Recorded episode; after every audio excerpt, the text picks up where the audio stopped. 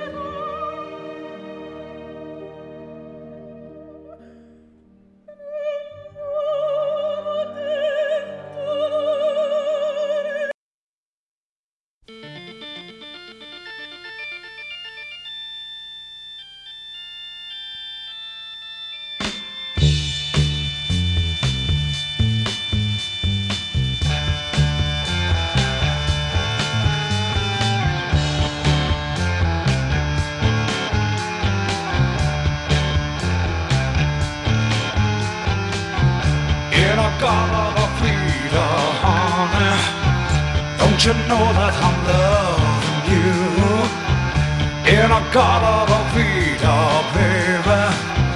Don't you know that I'll always be true?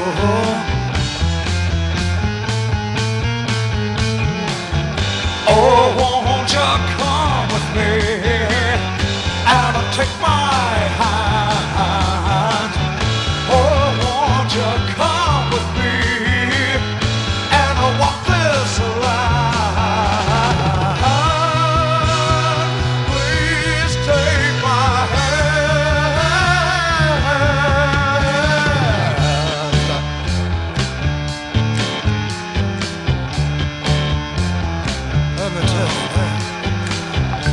In a gotta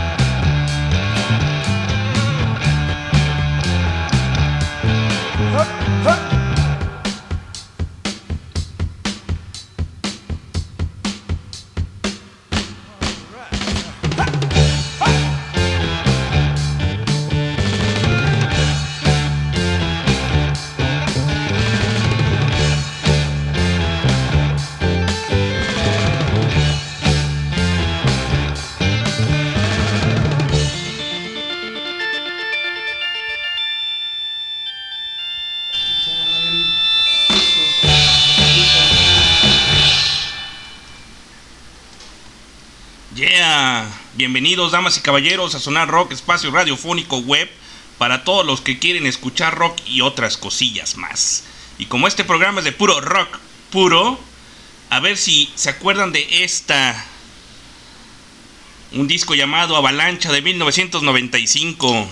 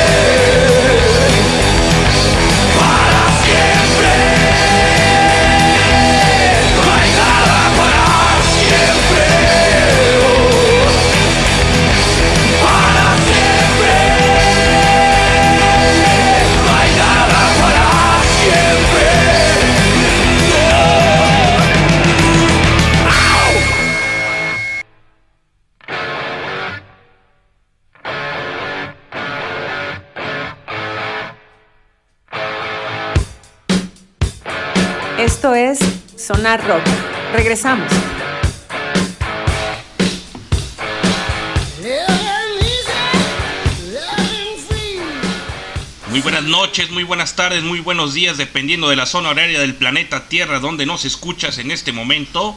Planeta B, según Robert Porte de aquel filme llamado Kickbacks. Esto es una rock, episodio número 14, proyecto radiofónico llamado Highball Radio en su segunda temporada. Un saludo a todos nuestros radioescuchas que nos dan clic en la liga de highball.tk y nos aguantan cada miércoles de norte a sur, de este a oeste de este gran y hermoso país. Saludos al staff de Highball Radio. Saludos también a San Francisco, California, donde radican mis amigos de la facultad Yaya, Efren. Saludos también a Sandra Gembe, que nos escucha en Nashville, tierra de Elvis y Johnny Cash.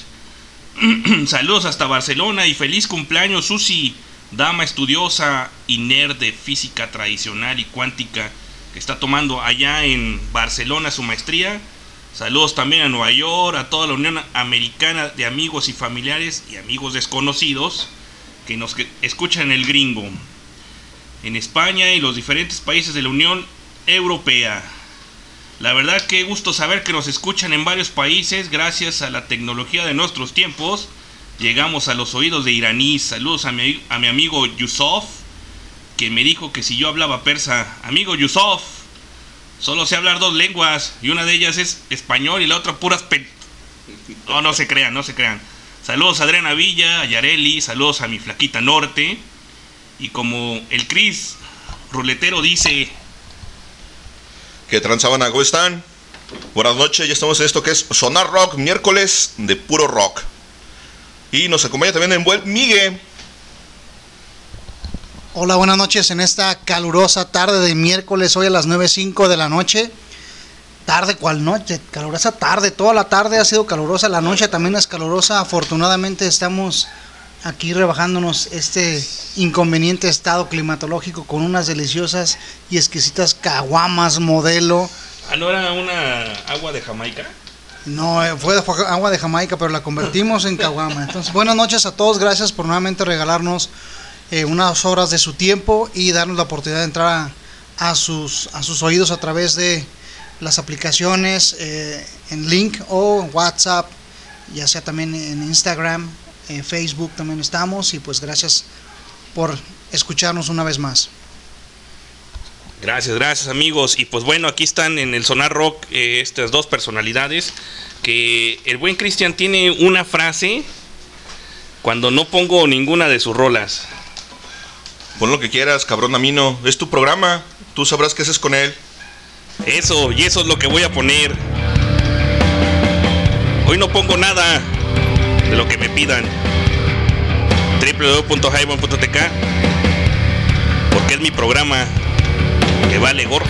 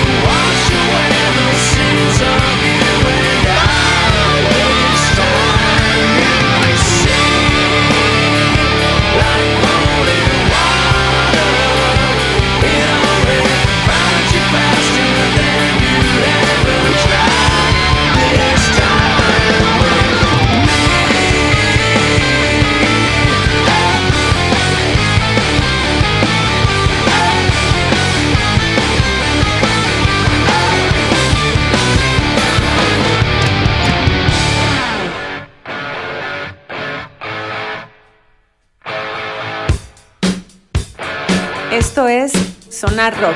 Regresamos.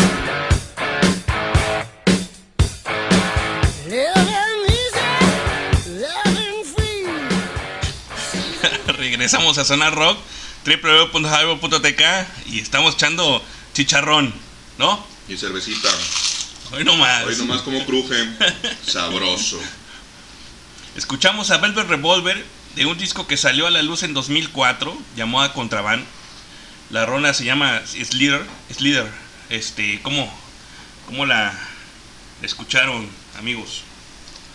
Está muy sabrosa. De hecho, yo te iba a preguntar, güey, cabrón, ¿qué pinche rola es esa de los Stone Temple Pilots, güey? No lo ubico. Y ya me fijé en el repo y dije, ah, cabrón, pues es que es cierto, son los, son los Velvet Revolver. Sí, sí, sí, con, Con el buen Scott Weiland. con Scott Wayland cuando era todavía súper drogadicto y... Pues nunca se le quitó. No, nunca, nunca se le Decía, quitó. decía como que se rehabilitaba. Ya ves que con los Stone Temple Pilots siempre tuvieron pedos por eso. Y siempre cortaron grabaciones de discos y Sí. giras. O sea, un chingo de, de- de cosas que estaban haciendo en, en su momento cuando todavía el grunge era super, super on, super, super vergas. Y este güey acá todo tirado, drogado, valiendo verga.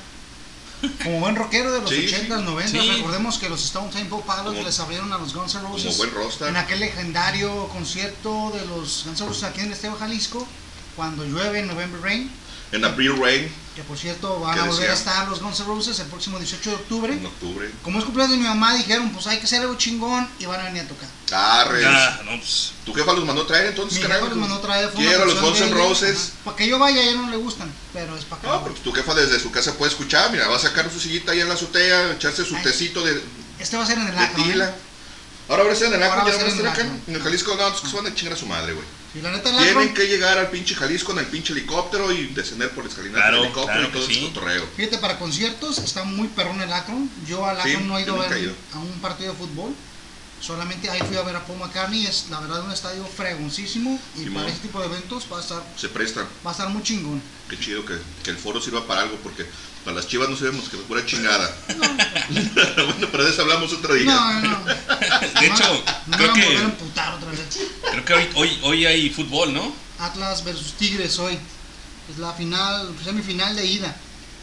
Ah, no, pues ya están en finales. Sí, de hecho veo un poquito de tráfico de aquel lado, de mi casa para acá. Ajá. pero llegamos, alcanzamos a pasar antes de que se hiciera más grande el, el tráfico, porque se pone sabroso. Sí, ahí. se pone bastante pesado. Si después sí la calzada ya no da abasto Sí, con ese no, tipo no. de eventos, se pone insufrible. Para los que no sepan, eh, bueno, no les vamos a dar el, el, el punto exacto, pero nosotros vivimos por acá, por donde está el Estadio Jalisco. Y ay, cabrón, ya, la verdad, como dice Cristian, ya no, ya no da abasto la, la calzada. Todo, gracias al, al Macrobús, que no, no vale Sí, no. siete carajos, ¿no? No pelea un chingo nalgadas, exacto. Si hace 20 años antes que hicieron el pinche macrobús, la calzada ya se saturaba. Sí, La fila, la fila ya llegaba casi al estadio para poder cruzar el periférico. Ahora imagínate. Pero hoy, bueno, hoy, bueno, ya, eso es, eso ya es política. ya hablamos de la urbe, Sí, exacto. exactamente. De nuestra hermosa ciudad. Miércoles 18 de mayo le mandamos un saludo a todos los maestros que festejaron su día el pasado 15 y hoy tendremos un invitado y un querido amigo maestro en las letras en este programa llamado Simple Zona Rock. Ah, en unos minutos más lo, tendremos en el programa para aquellos que eh, nos escuchan y quieren saber más sobre las personalidades que traemos al Zona Rock. Este, pues bueno, vamos a ver si nos contesta el astronauta Isaac. No, Contralor hoy no va, no va a estar. ¿Dónde está? Eh, este tiene invitados de allá de no sé si recuerdes que estuvo diciendo que tenía invitados de Estados Unidos Ah, y pues eh, creo que los los llevó a un barecito y a otro lugar y dije pues de, Ah, de ahí mira, borracho, transmitimos cabrón. responsable y buen exactamente anfitrión. exactamente Chulada de cabrón. sí sí sí Ojalá así- yo tuviera muchos amigos como él. De buen haber. Sí porque pues como no va a Lagardo que le va, van a venir los compas ah, pues que se va a ir a la chingada pues yo que no, no lo va a sacar Yo me gustaría que escucharan este sonido que es, es algo muy bonito. a ver Quiero que lo escuchen porque vale la pena, la verdad. Mm, Hoy nomás, qué sabroso cruje. No, no, no, esos, esos, este, son los, los, ¿qué, qué marca? Bueno, no digan marca de chicharrón, pero ch- chicharrón está muy bueno. es de cerdo marrano puerco. Como dice, Cochino, cuino. como dice el AMLO, ¿ah? Es correcto, así mero. Pues bueno, pues vámonos con una rolita. Este. ¿Cuál es la temática del día de hoy, Hans? Hoy la, la temática es hablar sobre el rock en Guadalajara, los inicios. Pero antes de eso, vámonos con la sesión de la rola de la semana, Miguel y eh, Chris. Arre, arre, ¿cuál los es? lados B y las rarezas que nos trae Isaac, este eh, astronauta los miércoles. Vamos a ver para que nos enlazamos con él directamente. A ver. Espera que nos conteste la llamada. Sí, Saludos Isaac, ¿cómo estás? Buenas noches, ya estamos en vivo aquí en Sonar Rock. ah, perfecto. Hablábamos que, que este venimos contigo para, para los lados B y rarezas que nos traes eh, los miércoles. ¿No? Sí, pues mira, te has, vuel- te has vuelto tan, tan exquisito en, en los programas y tan específico que ya no me has dado espacio para rarezas y lado B y es difícil adaptarse. pues ya ves, eh, Sonar Rock ya sabes, ¿no? De repente, eh, ahora sí como es también el Chris, no cabrón, pues tú nomás amaneces de una forma y haces tu, tu programa como tú quieras, ¿no? Sí, luego es complicado ahí agarrarle el, el gusto a la gente, ¿no? Sí, pues más que nada ahí vamos haciendo lo que está pidiendo la banda, este, en el caster, en, el, en los WhatsApp, en el, en el Facebook, y pues ahí la llevamos, la temática. Eh, como yo les digo, pues es mi programa, yo hago lo que yo quiera, pero no, a veces sí también les, les, les escucho, les escucho. Sí, sí, habla. Conceder, conceder. Sí, así es. Pues, ¿qué, qué, qué rola nos traes, eh, Isaac? Pues mira, este, ahí, ahí agregándole también algunas bandas que a lo mejor no, no se conocen del todo y que bueno, sería interesante que la gente también las explorara. Estoy pensando en una banda rusa este que hace post-punk, pero no es de la época del post-punk, sino que es más, más moderna. Y curiosamente esta banda va a estar en la Ciudad de México el 20 de septiembre ahí en el Palacio de los Deportes.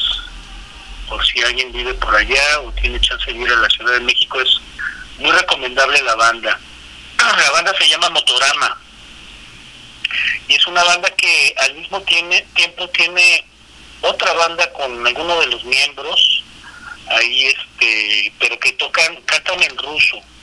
Y en esta suelen cantar en inglés. Entonces me pareció bien pues una una rolita que tienen de un álbum de 2015 eh, deja ver cómo cómo se titula se llama Poverty.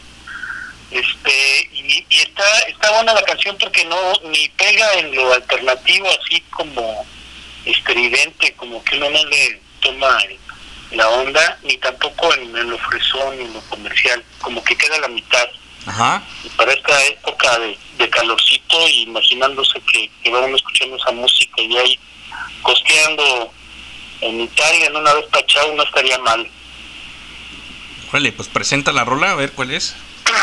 pues la rola se llama Heavyweight sí y es motorama de un álbum del 2015 que se llama Poverty así que échala a andar Ok, regresamos. va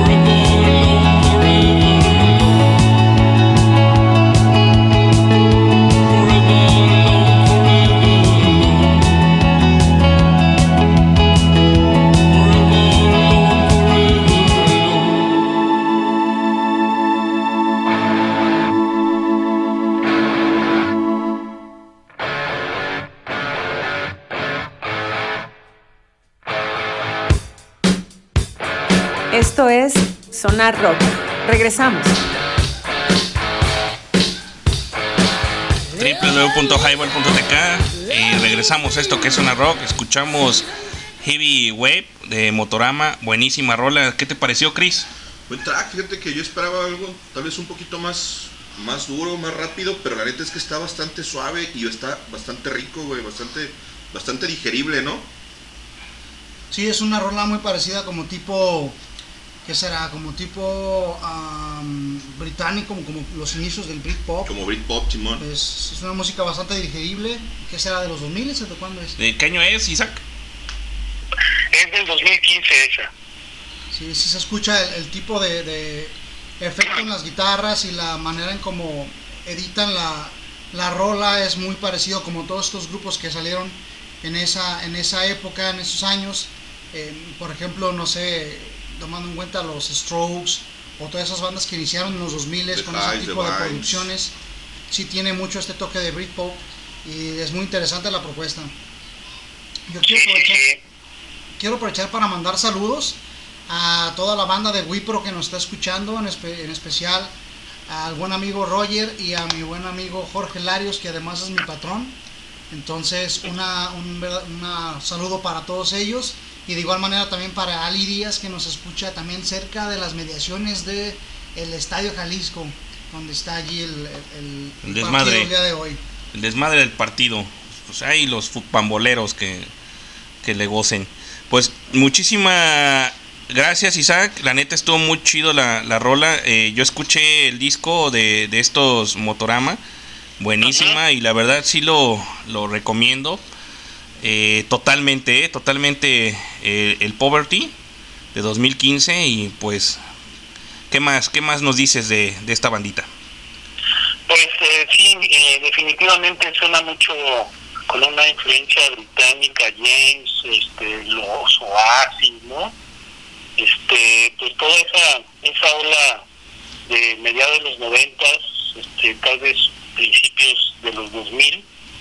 Y bueno, pues tú sabes que decir post-punk, que pues después del punk, pues hace un chorro de cosas, ¿no? ¿Sí? Eh, entre las bandas que están aquí inspirando a estos cuates, que está Joy Division, eh, Nick Cave and the Bad Seeds, Kraftwerk y varios otros. Pero también para darle eh, eh, un, un punto de vista bonito a Rusia, porque no todo es este Putin. sí, ¿verdad? No todo es. Putin y, y- y guerra.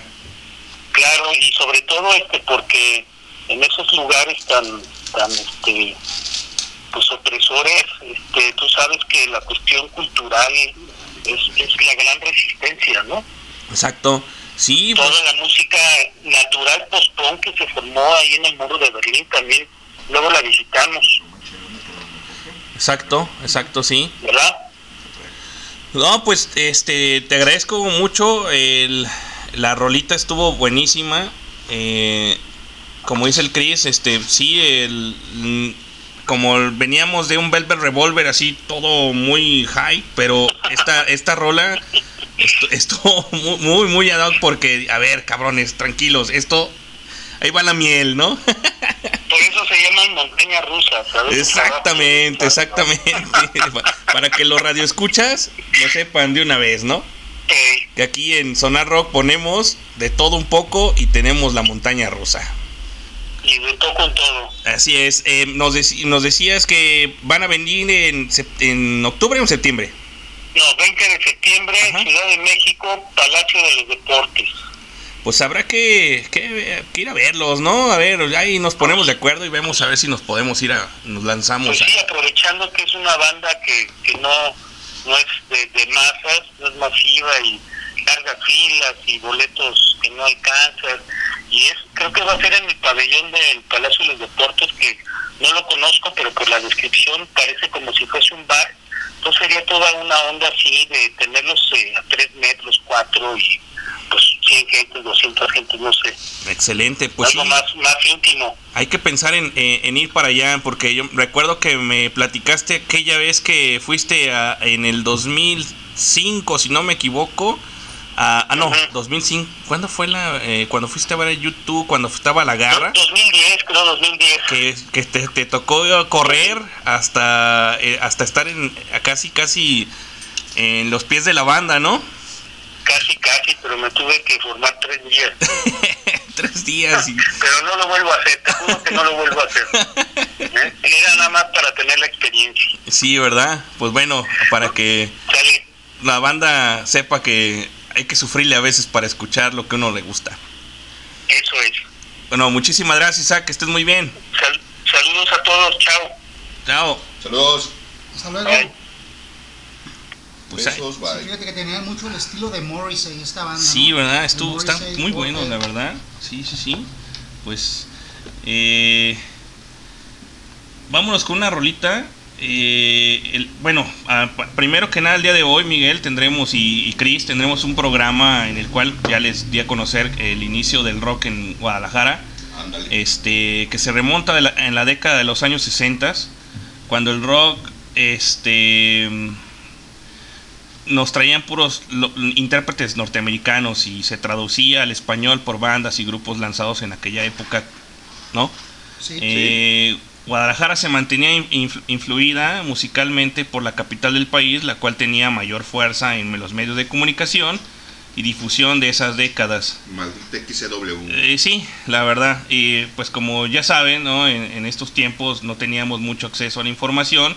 Y fue a mediados de los 60 cuando la ciudad de Guadalajara se encontraba influida en gran parte del movimiento rock europeo, en el movimiento juvenil de la posguerra estadounidense. eh, y pues fue el fuerte movimiento cultural de los años 60, ¿no? Eh, vámonos con una rolita que, que querías escuchar. Bueno, primero vamos con los con los los Gibson Boys. No sé si alguien del público los, los escuchase o los recuerdan. A lo Eh, mejor el papá de alguno de los del público. yo creo que sí sí. los conoce, carnal. Pues vamos con esta rolita.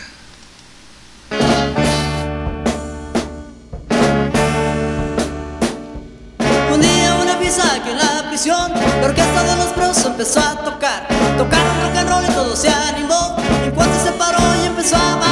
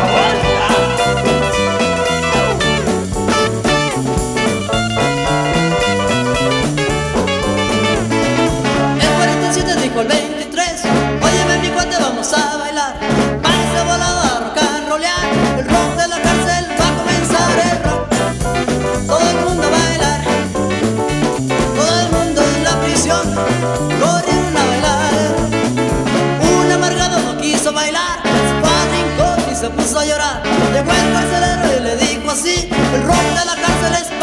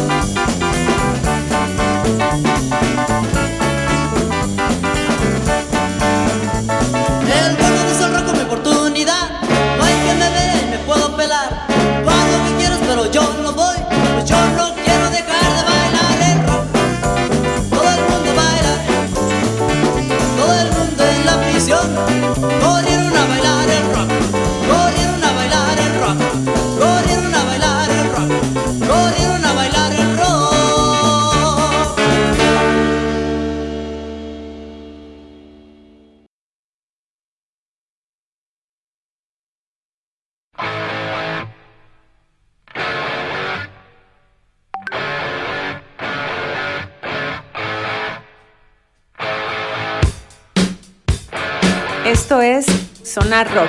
Regresamos.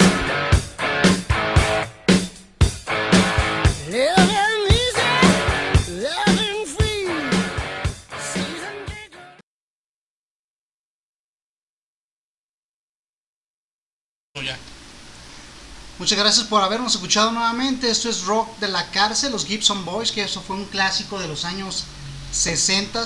Recordemos que toda la influencia que estaba de Estados Unidos, igual ahí está un documental en Netflix que se llama Rompan Todo, que es un buen muy buen documental. Les puede ayudar también o nos puede ayudar a nosotros para comprender un poco la historia de cómo el rock eh, pues es recibido aquí en México y pues estos son los pioneros del rock. En realidad esto es rock and roll como se, se escuchaba antes con muchas mezclas de twist. Era una música 100% bailable y a diferencia de, de están en nuestras en nuestros días antes eh, me platica mucho mi mamá que las fiestas eran mucho de bandas en vivo era- la banda en vivo era algo muy común Sí, la música en vivo era exacto lo que predominaba. No, no ponías un sonido, no ponías un estéreo, traías a una banda a tocar. Correcto, con varios instrumentos, trompetas, violines, de todo. Entonces, pues estos son como eh, los, los precursores del rock en nuestro país y eh, pues una de tantas bandas que sin duda alguna marcaron tiempo. Sí, pues a los inicios, en realidad, muchas de las bandas que había, como Los Locos del Ritmo, como Las Camisas Negras, donde salieron César Costa, cabrón de Guzmán, el otro cabrón pinche vergoso, ¿cómo se llama? Alberto Vázquez y mu- muchos de estos personajes, incluso Johnny Laboriel, muchos de ellos lo que hacían era traducir las letras a español y comenzar a cantar éxitos que ya habían, habían tenido bastante fama y renombre en Estados Unidos desde los años 50, incluso este rock de la cárcel no es de los 60, es de los 50, no recuerdo si era de Little Richard, no recuerdo quién, quién, lo compone y quién lo canta originalmente, pero así, así es como, como empieza la, la influencia del, rock en, en México, con, con traducciones de, de- estas canciones, con muchas, muchas baladitas, mucho twist, después un, po- un poco de años más adelante empezaría un poco más la influencia del blues con algunos otros grupos y con, con composiciones ya originales un poco más adelante, ya a finales de los, de los años 60, sobre todo a principios de los 70, pero sí ese es, eso es de lo primero que se empezó a escuchar como rock and roll en español en México, que no era original de, de- de México ni de, ni de las bandas mexicanas, pero así es como comienza el, el contacto y el coqueteo con la música del rock and roll en los años 60 aquí en México. Correcto, era los integrantes Mario Muñoz, Felipe Maldonado, eh, la primera guitarra José Padrino, el bajo Luis Mesa y la batería Javier Reyes, son los integrantes de, de aquella banda, los Gibson Boys. Así es. Pues a partir de dicha década el movimiento de rock comienza a, a, eh, esparcirse por la ciudad y una vez que este movimiento ha cobrado fuerza, los proyectos de músicos, cantantes y grupos de rock tapatíos comienzan a destacar no solamente en la ciudad de Guadalajara, sino en el país entero, como dice Chris, cuando la Ciudad de México tomara interés hacia el, fuerte movimiento que existía en ese entonces fuera de la capital, eh, pues la XHG Canal 4 de Televisa fue uno de los, una de las empresas que propició que se diera a conocer grupos que iniciaban a tocar en aquellos ayeres ah, y apoyó a muchos presentándose en programas como Muévanse Todos. La neta no los conozco, pero pues yo creo que los papás de ustedes sí han de saber quién, de qué estamos hablando nosotros. Que se transmitía en vivo eh, todos los sábados por la tarde. También el, programa Marcando el Paso, que se transmitía entre semana por la noche. Y cómo olvidar al señor Nacho García, quien fungía como director artístico de dichos programas. Eh, bandas como este los Jets, los Jackie, los Fugitivos, los Blue Jeans, los Blue Boys, los Gibson Boys, que hace- en un, mo- hace un momento escuchamos, los Bucaneros, los Soñadores. Eh, estos eran las bandas que empezaban pues aquí en, en la, en, en la ciudad de Guadalajara, ¿no? Vámonos con esta rolita que es legendaria de un grupo llamado Spider, ¿sí? Este, que es la que tú quieres escuchar, ¿no? Este, Ah, sí, la verdad que es, es un rolo, ¿no? La versión es muy buena.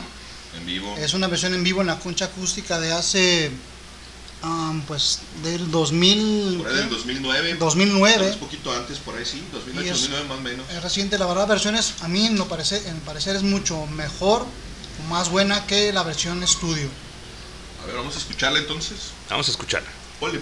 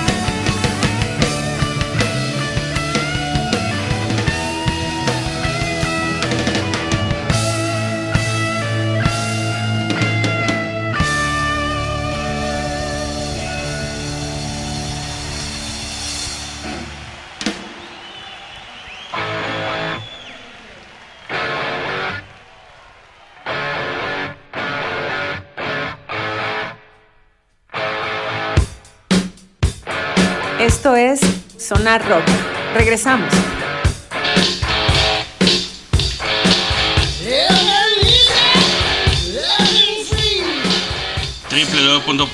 www.highball.tk Ahí se me fueron las cabras. punto .tk y esto es una rock.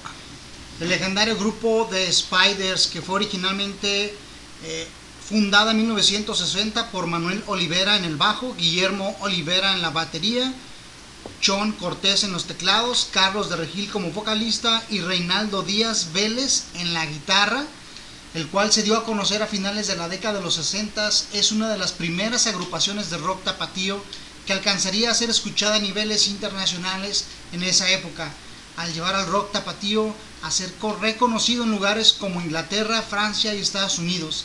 Existen otros grupos cuya aparición en la escena en la década de los 60 fue de igual manera importante y dieron lustre al rock tapatío a nivel nacional e internacional, tales como Los Monstruos, Los Soñadores, Los Jones, Los Leroys, Blue Punto y 39.4. Back the Spiders es El título de la canción. el título de la canción Back de los Spiders.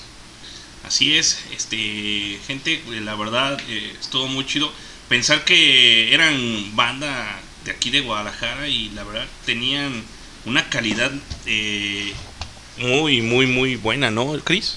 Sí, claro, fíjate, en alguna entrevista me tocó escuchar a, Larry, el guitarrista, decir que se juntaban a ensayar en la cochera de, de alguno de los integrantes, no recuerdo quién, te voy a ser sincero, y que no sabían ni tocar, que ahí estaban aprendiendo y que empezaron a sacar rolas, porque ellos tenían la intención de hacer canciones originales, ya no de hacer covers como, como estaban haciendo las bandas anteriores, a principios de los 60 ellos que quisieron hacer material original, y de hecho creo que en esos años, en los 60 ellos no grabaron, güey se fueron se fueron a, hacer gira y estuvieron tocando fuera del país sin tener un disco, güey, sin tener disquera incluso. Entonces, en ese entonces algo impensable porque la industria eso algo que no sucedía, güey. Si tú no tenías un disco, si no tenías por lo menos un demo para grabar un, un EP por lo menos, no te firmaba nadie y no te contrataba nadie, güey. No tocabas en ningún lado.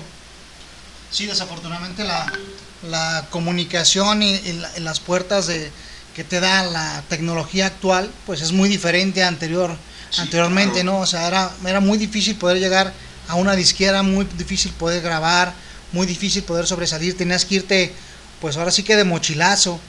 Aprovecho también el momento para saludar a mis primos en el grupo de los Martínez que tenemos. Saludos a Gerardo Martínez, alias El Chore. Esperemos que estén disfrutando de este programa. Eso, pues bueno, para seguir con la eh, con la temática, déjenme les cuento. eh, ay, ¿qué, Ay, ay, qué se ay. destapó aquí, eh, Chris? Ah, una tacita de té. Una de tacita tila. de... Eh, para continuar con la historia del rock aquí en Guadalajara, eh, cabe mencionar que Carlos Santana, quien se convirtió en un ícono del rock latino en esa década, eh, permitió que la música en el occidente de México cobrara la importancia y atención internacional que años después reflejaría. Pero hoy no pondremos a Carlos Santana porque no tengo ganas de escucharlo. Y pues bueno, en la década de los años 70 destacaron a Toncho Pilato, La Fachada de Piedra, Frankenstein y Los Fugitivos, los cuales obtuvieron un lugar importante en la escena del rock nacional y la revolución de Emiliano Zapata, quien su, que en su apoyo publicitario, tanto en México como en el extranjero, eh, lo, debieron gracias a, Bob Dylan, ¿no? que en una visita a la ciudad se interesó por el concepto musical de la banda. O sea, imagínate que Bob Dylan venga y te diga, oye, me late tu, tus rolas, ¿no? O sea, estaba perro, güey, porque por ejemplo la Rebu fue de las pocas bandas que sí grabó disco en esos años e incluso no lo grabó en México, general. Se fue a Alemania, en Alemania grabaron, editaron y sacaron a la venta el disco. Y por ahí hay perdida en, YouTube una entrevista donde Sabo Romo comenta que el cabrón fue y sacó Feria del Monedero de su jefa para ir a comprar un disco de unos alemanes, güey, que se llamaba La Revolución de Emiliano Zapata, güey. Y, es- y está el Javi de, de la Revolución de Emiliano Zapata ahí, güey, pues ya sabes, miado de la risa. Porque pues, obviamente ese vato es un poco mayor que, que el, que el Sabo Romo, ¿no? Estamos hablando de, de- de estos vatos de los 20 años, 60 y pues Sabor Romo de haber nacido, no sé si en los 70, finales de los 70, por ahí yo creo más o menos. No, yo creo que en los 60, una cosa así, pero, pero sí más o menos es la, es la diferencia. ¿no? Sí, sí, se han de llevar, no sé si 15 años, a lo mejor si tú quieres, pero gente, cuando Sabor Romo tenía 4 o 5 años, estos vatos ya están en Alemania grabando, ¿no? Y, decía el Saborro, no mames, güey, qué curioso, unos alemanes que se llaman la Revolución de Menos Zapata y tocan bien perro, güey, no mames. pues bueno, vámonos con esta rola que es de Toncho Pilatos. Eh, se llama Lalo el Optimista y pues en un disco llamado Segunda vez. Regresamos.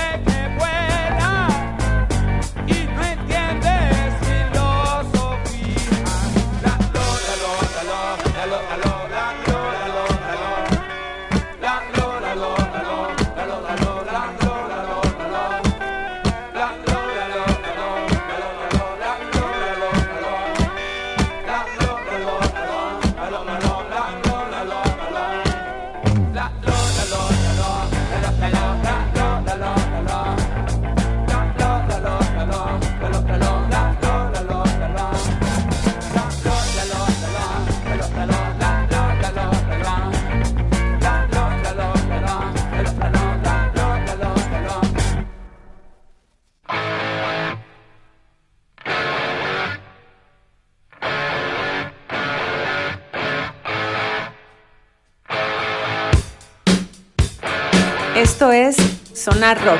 Regresamos.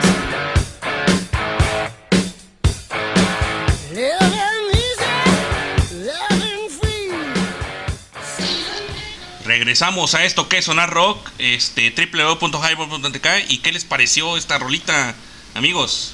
Fíjate que muy interesante. De hecho, eh, cabe mencionar que este tipo de pedales que utiliza Toncho Pilatos en esta canción es un pedal utilizado hasta la fecha. Es un pedal, un pedal que se llama DS100, que es de color naranja, lo pueden encontrar así. Es, es un pedal de un solo efecto, que es este sonido crujiente en la guitarra. Y lo utilizan bandas como ACDC, como Led Zeppelin, como The Yardbirds, lo utiliza Eric Clapton, Carlos Santana. So, este sonido setentero prácticamente de, de- de la guitarra, que hasta en, en bandas como ahora los em, las bandas de rock eh, actuales lo siguen utilizando, como Bre- Greta Van Fleet utiliza este tipo de pedal. Y pues también aprovechar para mandar saludos a mi primo Memo también, Memo Martínez que nos está escuchando. Un saludo a todos y pues una gran rola esta. Chris, Sí, la verdad es que es una muy buena rola del extinto Toncho Pilatos. Lamentablemente ya no está entre nosotros, ya se nos fue hace un rato. Vecino de acá de Analco. Pero sí es una muy buena banda. Esos cabrones también no sabían ni tocar y empezaron así ensayando en, en- en la casa del Toncho. de repente sí se escucha que no saben tocar. ¿eh? Sí, sí, de repente se les van las notas, ¿no? Y entran a destiempo, o sea, no suena mal, pero sí de repente la banda que, se- que, que es más clavada y que conoce un poco de música, de, de repente se puede dar cuenta que algo no cuadra y dices, ah, cabrón, como que el acorde está medio sucio, está medio barrido, pero la neta es que suenan, suenan bien. Mira, al final de cuentas tienen el mérito, creo yo, de, de intentar hacer música propia y en lugar de estar copiando y haciendo covers y, y tocar música de alguien más, hacer rolas propias siempre tiene un chingo de mérito. Y la neta es que estas bandas en los 70s no tenían muchos instrumentos, los instrumentos con los que contaban eran muy precarios, eran muy rudimentarios, de segunda mano, porque no tenían ni siquiera varo para ir a comprar instrumentos nuevos.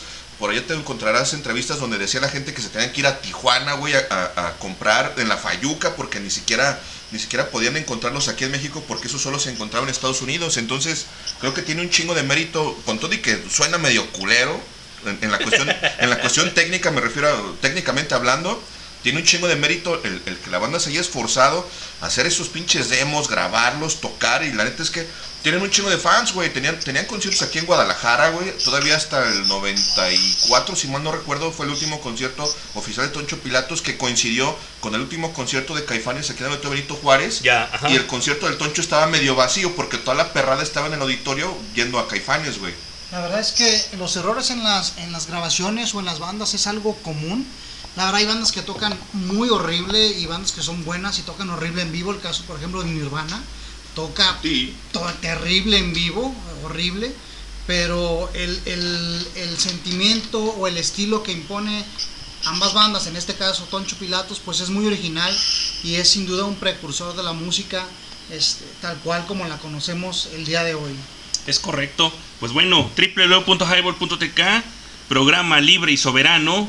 Y tenemos en línea a un amigo querido que pertenece al Gravitar Rotando, taller de literatura breve, el señor maestro Cris Estrada, salvadoreño, profesor universitario desde el 2001 en las áreas de ciencias sociales, teorías de medios de comunicación, semiótica, cultura digital y técnicas de investigación desde el 2006. Es miembro del taller literario del Gravitar Rotando, casa mater de escritura y lecturas breves de aquí de Guanatos. Ha publicado dos libros en solitario fuera de proporción del 2013, Elogio del peor, eh, del peor momento en 2018. Su trabajo literario aparece en el Anuario de Literatura Breve al Gravitar Rotando en varios libros colectivos de esta edición, esta editorial. Es licenciado en Comunicación Organizacional y maestro en Comunicación. Quien nos acompaña el día de hoy en Sonar Rock, Chris, buenas noches, ¿cómo estás? Muy bien, estimado Hans, gracias por invitarme. Muy buenas noches.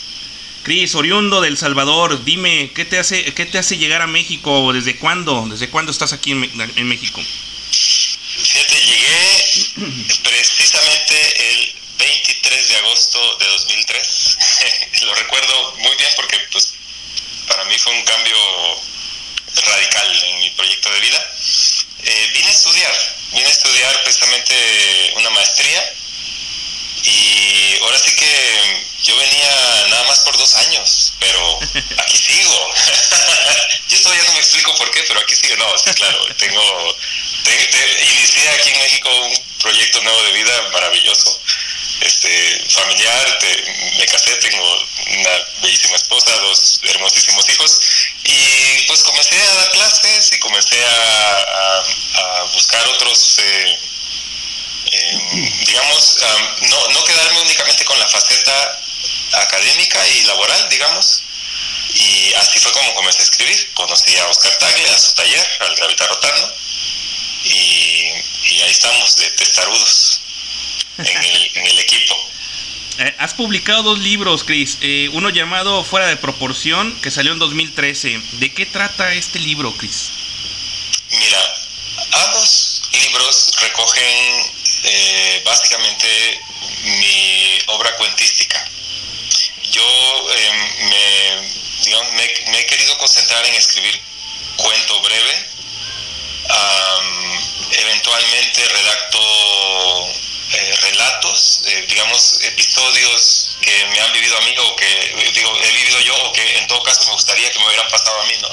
y los, los, eh, los eh, le- le- les pongo mm, algo de reflexión.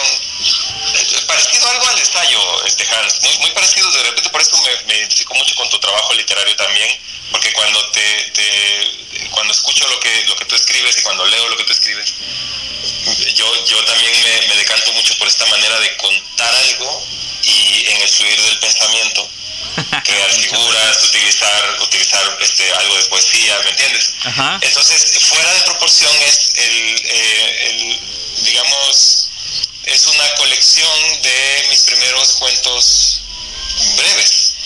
Hay alguna que otra frase corta, este, probablemente algún, algún aforismo, algún periquete, eh, pero básicamente de eso va. Es, es, es, es un libro al cual yo le tengo muchísimo cariño porque ah, es algo que, que yo estoy seguro que tú y tus compañeros Miguel y, y- y mi tocayo Chris este, saben lo, lo bonito que se siente estar al frente de un proyecto que da frutos. En el caso de ustedes es tu programa de radio.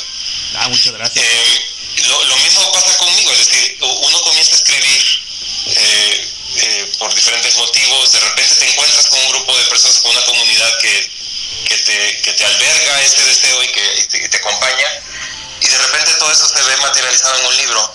Y es una experiencia muy bonita, es decir, más allá de, de- de que, de que uno nunca se va a hacer rico escribiendo y, publicando libros, pero más allá de eso, el, el hecho de sentir que esa faceta de uno se manifiesta en, en un texto, en, un, libro, es muy bonito. Y, yo honestamente soy de las personas que piensa que todo el mundo debería vivir esa experiencia.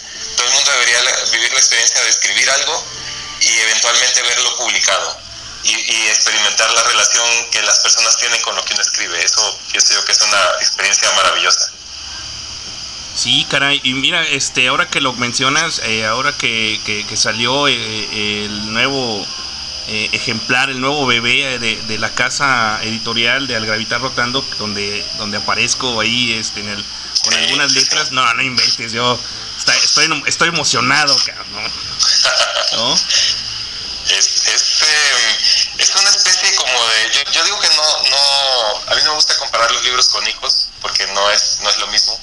No, no, Pero es como, es como una especie de, em, de escisión de uno, ¿sabes? Así como cuando las, las, las células se parten.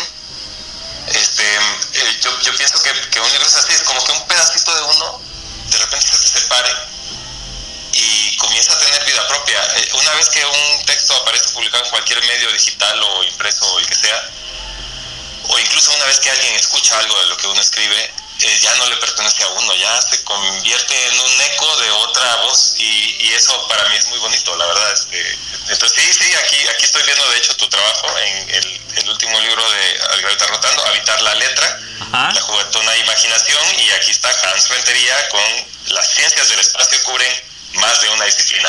Además, sabes, compartimos el, el, el interés por la ciencia, a mí me gusta mucho este, explorar, no, no lo he hecho mucho en mi, en mi literatura, pero a mí me encanta todo lo que tiene que ver con ciencia, me, me fascina y pues, eventualmente encontraré una salida, algo, al- algo que tú ya hiciste. Y, y fíjate que eh, la ciencia llegó eh, muy, muy curado, ¿no? Porque yo recuerdo que, que eran más o menos como ahí por el dos, 2012, 2010, ma- no, 11 más o menos. Estaba eh, con, con, con, con astronauta Isaac, este, que es, él es un psicoanalista muy, muy buenísimo, la verdad. Este, eh, es un gran maestro para mí.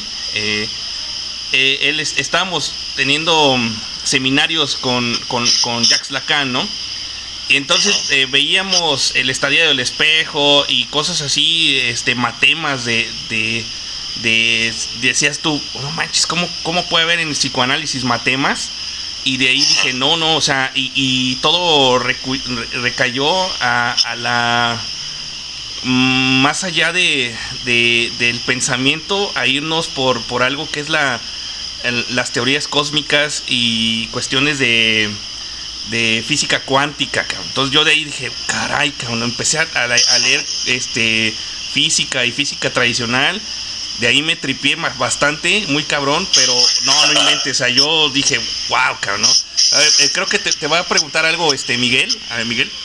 A ver. Luis, eh, buenas tardes, digo noches, perdón. Este, primero que nada, felicitarte por tu proyecto, desearte mucho éxito y aquí estamos para apoyarte y darte promoción.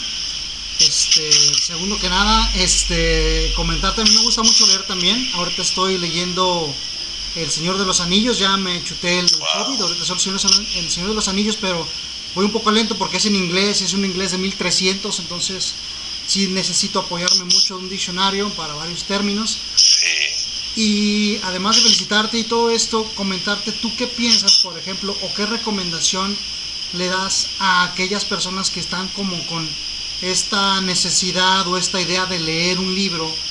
Porque, por ejemplo, de repente hay declaraciones como gente que está en la política o en el poder, como esta persona de, de la Secretaría de Educación Pública que dice que no, uno no lee por placer, sino por necesidad o diciéndolo pues de que no existe el placer en leer un libro, ¿no?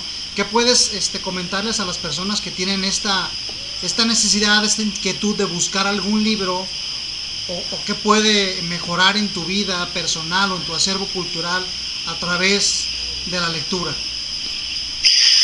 Ah, muy, muy buena pregunta, Miguel. Em, fíjate que yo no, no encuentro la manera de distinguir entre la lectura de placer y la lectura de necesidad.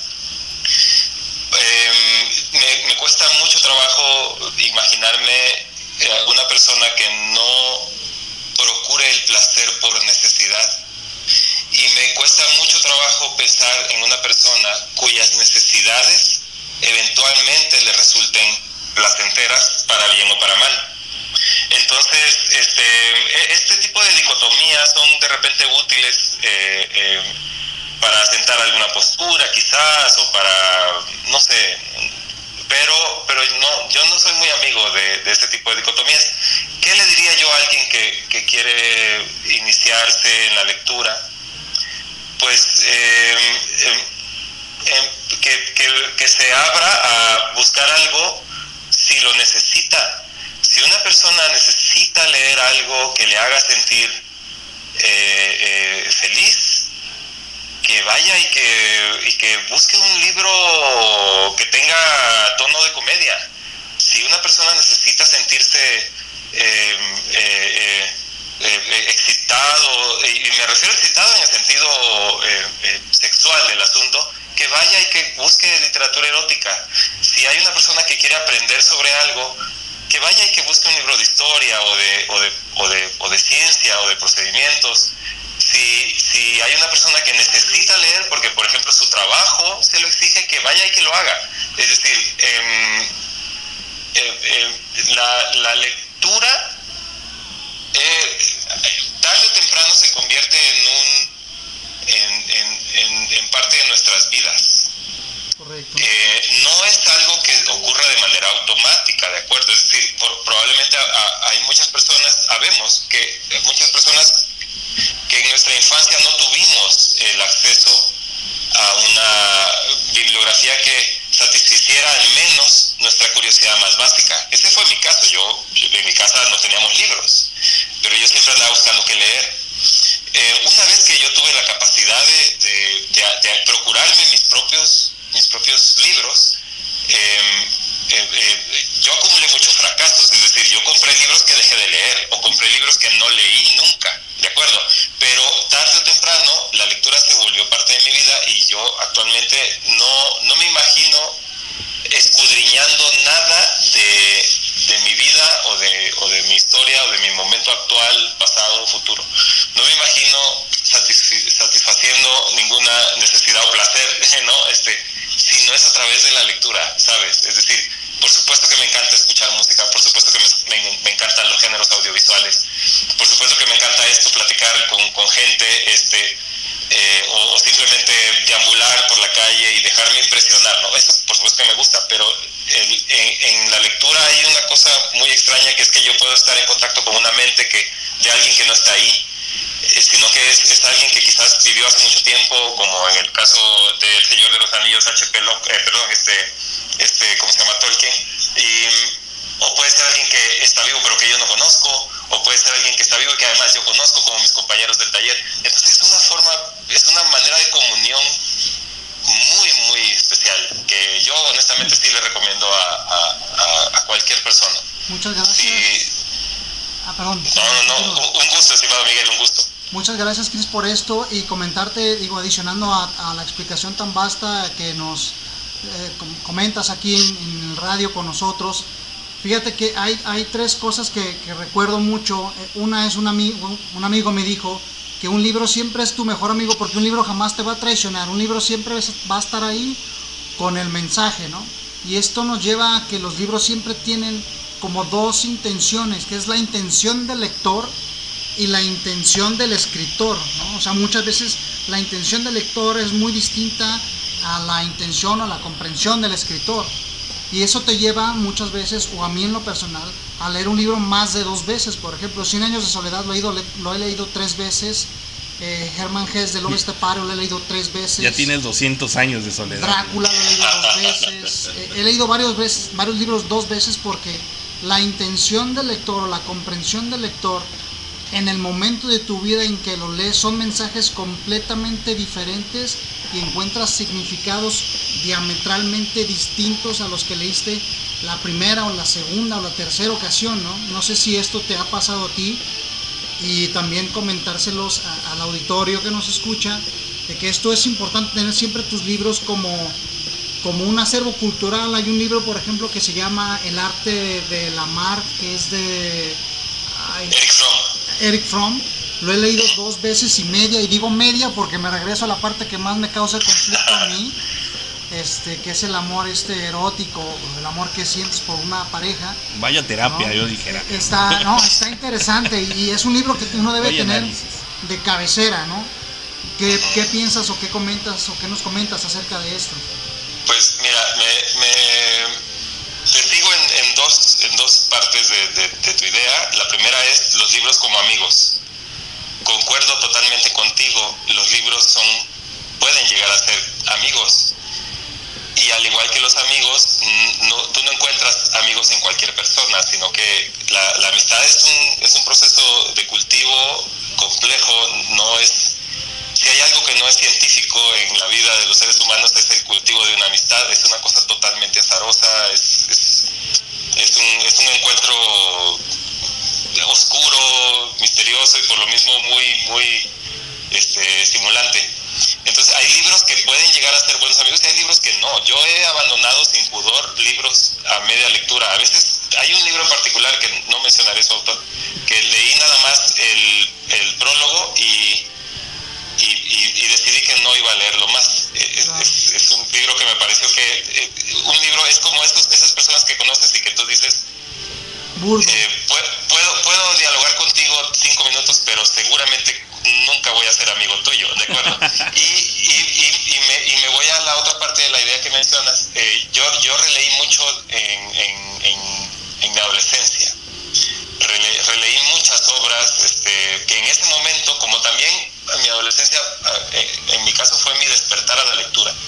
Fue cuando yo finalmente tuve no solamente ciertos recursos para hacerme de libros, sino también yo probablemente ya, ya mi lóbulo frontal estaba lo suficientemente desarrollado como para entender mejor las tramas complejas de los libros. Entonces, este, em, eh, releí a Germán Hesse, releí a, a, a- a Albert Camus, a, Kafka, releí, eh, descubrí la literatura latinoamericana, eh, eh, releí mucho a, a- a Benedetti. Eh, y ya ahora a la distancia yo quiero mucho a, a, a- a sin embargo pienso que debía haber aprovechado mejor mi tiempo. y, eh, y, y sí, yo, yo recuerdo haber, haber vuelto a estas lecturas con, con muchísimo gusto. eh, porque era, era como tal cual, como, como sentarte de nuevo con un café, eh, con un viejo amigo con el cual tienes mucho de no hablar, a quien conoces muy bien, pero de quien siempre vas a tener la oportunidad de sorprenderte, ¿no? Entonces, sí, totalmente de acuerdo. Y, y, y también a nuestros amigos que nos escuchan, también los invitaría a eso, a que, a que se hagan de libros que poco a poco vayan constituyendo su biblioteca vital. Eh, es- es- todos tenemos una biblioteca vital. Eh, yo desafortunadamente cuando, cuando migré aquí a México perdí mi biblioteca de juventud, lo cual todavía a la fecha lamento muchísimo. Pero, pero eh, eh, eh, la oportunidad de guardar los libros que nos marcan es muy, muy importante. Y a veces, Miguel, no sé si tú co- coincidirás conmigo, a veces uno relee los libros sin leerlos. Es decir, con solo asomarse en un momento de total, eh, eh, sin, sin ninguna previsión, me refiero, volteas a ver y ves el lomo del libro y lo ves ahí arrumbado en tu librero y tú dices, ese libro, ese libro. Y son segundos en los cuales uno reconstruye una relación Sí, es y eso ya es valioso, esto ya es valioso. Esta es una forma de relectura también.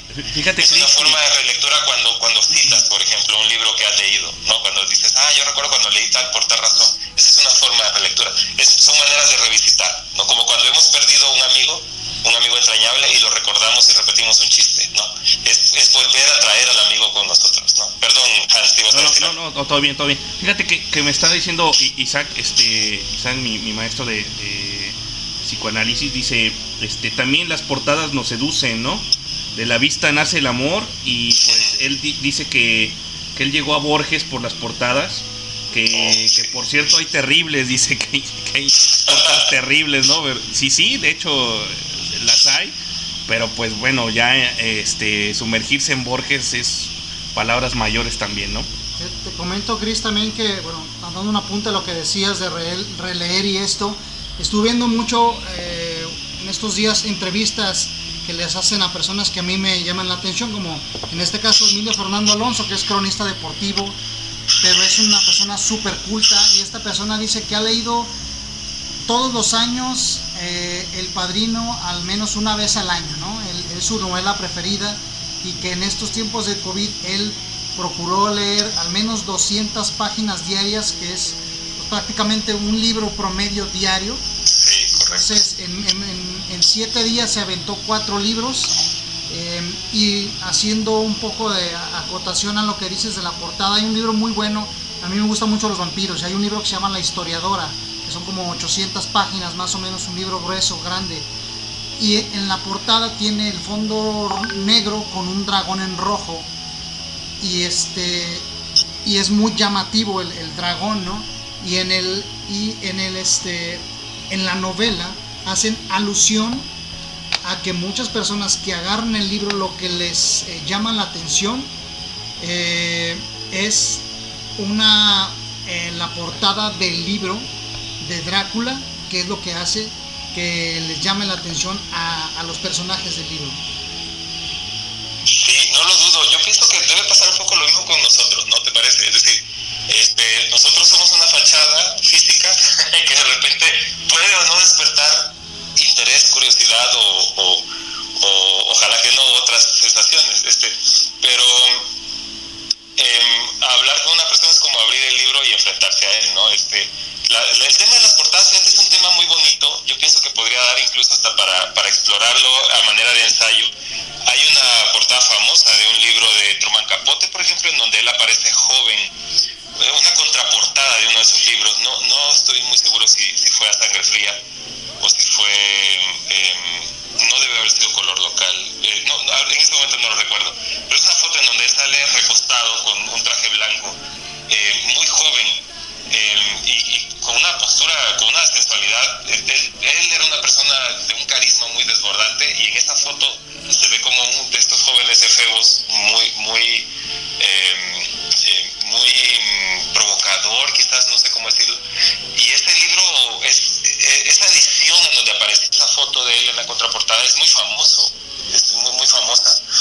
Este, hay, hay, por ejemplo, está el tema de si los autores quieren poner su rostro en, en los libros, ¿no? Hay quien dice que si el rostro del autor aparece en el libro es porque seguramente el libro es muy malo, ¿no? Es decir, es decir, entonces quizás el, tema de la portada de los libros sea un tema que auténticamente se pueda explorar. Este, yo, yo recuerdo particularmente ciertas colecciones, por ejemplo, em, el- el- hay, un, hay, un, hay una editorial de los Pérez Gay que, que utiliza unas portadas que son muy sencillas, muy, muy, muy sencillas. Este, ¿Cómo se llama? Piedra y... no, no recuerdo.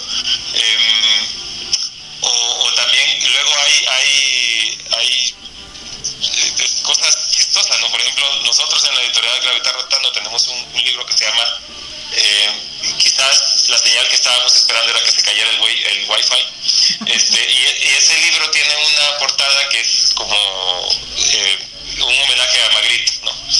y, y, y- y tiempo después vimos un libro con esa misma imagen de portada nomás que digamos tratada de manera diferente y, a- y como que nos dio a todos algo de coraje, pero luego nos dimos cuenta de que esas son las, imágenes que abundan en estos stocks de fotos gratuitos o, o de paga, quién sabe, que, que- que a los que suelen recurrir de repente los, los diseñadores.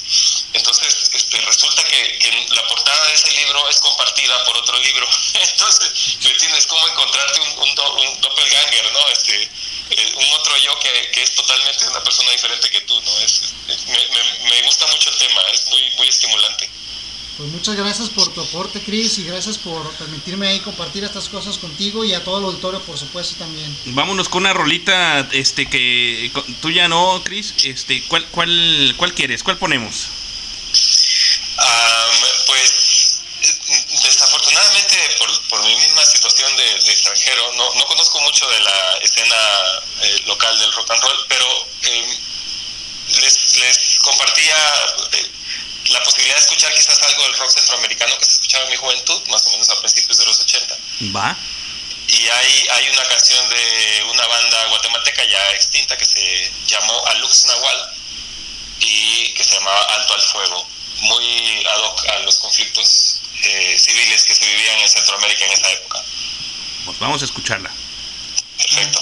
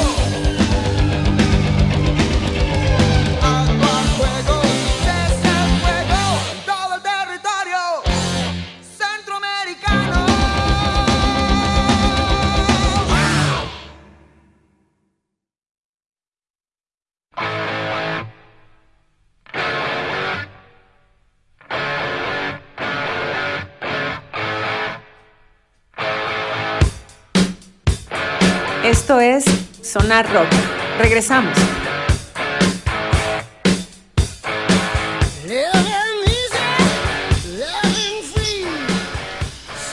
www.highball.tk regresamos que este disco es llamado Leyenda eh, la rolita es Alto el Fuego y pues qué buenos guitarrazos escuchan este Chris tú eh, ¿cómo lo viste tú Chris de aquí de Zona Rock?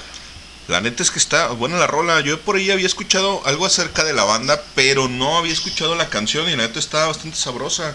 La realidad es que rock latino hay a lo largo y ancho de, de- de toda América y la neta es que hay muy buenos exponentes y mucha cultura, no solo México y Argentina, que es como lo más común o lo que más se conoce, tanto Bolivia como Chile, Perú, Ecuador, Salvador, Guatemala tienen buenos exponentes y hay mucha, mucha cultura. Mira, a final de cuentas seguimos viniendo de, de- culturas primigenias que nos han aportado un chingo de cultura y un chingo de tradición y la verdad es que vale la pena escuchar todo lo que, lo que hay que ver y escuchar y conocer en, en América Latina. Y es que tiene sonidos muy, muy, este, ah, mm, de, vaya, de, de- del país, ¿no? O sea, sí, autóctonos, sí, Ajá. que tiene, que tiene su raíz, que eso está algo bien chido. ¿Y Miguel qué onda? ¿Cómo- cómo Pues la verdad es una banda muy completa que se escucha en, en- en su sonido. Como todas las bandas de Latinoamérica tiene este estos tintes latinoamericanos que son muy ricos y son muy diferentes a las bandas anglosajonas. La verdad muchas gracias Chris ahí por, por la recomendación. Aprovecho también para mandar saludos a mi amigo Duque de la preparatoria número 11 que ya tenemos muchos años siendo amigos. A Ali, a la gente de Wipro, a Jorge Larios, a Roger y a mis primos en el grupo de los Martínez, Guillermo y eh, Gerardo que nos están escuchando. Tenemos saludos del caster. ¿Te los avientas, Chris? Sí, cómo no, vamos empezando desde el inicio. Dice un móvil. Hola, saludos, estimado Poncho, de parte de Lete y Carlos. Saludos, Leti. Saludos, Carlos. Un móvil más dice: Saludos desde New Ranch, Cartolandia para la banda. Chingón el programa. El siguiente mensaje dice: Un abrazo, Poncho, que viva el rock and roll. Atentamente, Yad Gutiérrez. Sal salúdala, no seas cabrón. Saludos, ya, ya. Saludos hasta San Francisco, California. ¿Cómo no? Alguien más dice: Saludos, Miguelón y banda. Saludos, carnalito. Otro móvil dice: Las del Oscar, las rolas, me imagino. ¿O a qué se referirá? Muchas gracias por los saludos. Igual el comercial 2-0 el Atlas, señores, a Tigres. Dios bendito. 2-0, ¿cómo crees? Qué cochinada. Bueno, y el último mensaje dice, está chida, no la había escuchado, se refiere a la última canción. Exactamente. Excelente. Buenísima, buenísima. Pues, Chris, este, volvemos contigo. Estamos en vivo con Chris Estrada aquí en Sonar Rock que nos está ah, hablando un poco de lo que él hace. El siguiente título de tu segundo libro es Elogio del peor momento. Fíjate que, que leer el, el- el título, ya quiero leerlo, Chris. ¿eh? Sí, sí, sí. A todo mundo nos pasa, ¿no? Sí, correcto, pues era, era parte de lo que, lo que intenté hacer. Mira, te cuento primero quizás el antecedente del, del elogio. Ajá. Eh, el elogio es un, es un como subgénero que se practicaba mucho en, Europa, sobre todo una especie como de reflexión filosófica sobre la esencia de las cosas. Entonces había así elogio de la duda, elogio de- de suspiro, ¿no? elogio de la nostalgia. Y em, yo durante un tiempo eh, ensayé con algo que yo llamaba los microelogios y eso era una frase que generalmente estaba compuesta de dos ideas este, de alguna manera conectadas em, y con la cual yo intentaba explorar algo pero de una manera así celebratoria Eh, y, para ello elegía cosas que eran generalmente contradictorias, basura, petróleo, ah, la hueva, por ejemplo, este, mm, eh, y otras cosas. Se me quedó esa idea del, elogio de lo que no es elogiable. Y entonces, en una, en una sesión del taller, comencé a escribir el elogio del peor momento, porque se me hizo que era un tema que vale la pena explorar, ¿no? O sea, todos hemos estado en la peor de las circunstancias en algún momento de nuestra existencia y no la podemos evitar. y en ocasiones la peor de las circunstancias no necesariamente significa el peor de los desenlaces. Es decir, tú puedes estar en, el, en las peores de las circunstancias y eso que produces eh, quizás sea algo que necesitabas. Entonces, algo de eso mezclado con un par de anécdotas este, es lo que abordo en este texto, que es un texto ensayístico. De hecho, estoy seguro que si- o sea, me gustaría que lo leyeras porque me gustaría escuchar tu, tu reacción a él porque es, es, es parte de lo que te digo que, que compartimos tú y yo, esta, esta exploración de los temas de manera ensayística. Va, sí, sí, sí, me late. Este, y bueno, eh, bueno, ¿dónde podemos encontrar tus libros, eh? Am, fuera de proporción, está disponible de manera digital em, en, en, una, en un repositorio de documentos digitales que se llama ISU, ISSU, y ahí ahora sí que si buscan en, en cualquier buscador de internet fuera de proporción Cris Estrada, eh, seguramente aparece el vínculo al, al texto en ISU. El elogio del peor momento se editó en 2018, se vendieron algunas algunas copias, es decir, a mi, a mi familia, a mi mamá. No, yo, yo tengo algunas copias eh, y eh, la mayoría lo he regalado. Soy muy mal muy malo vendiendo libros, en verdad.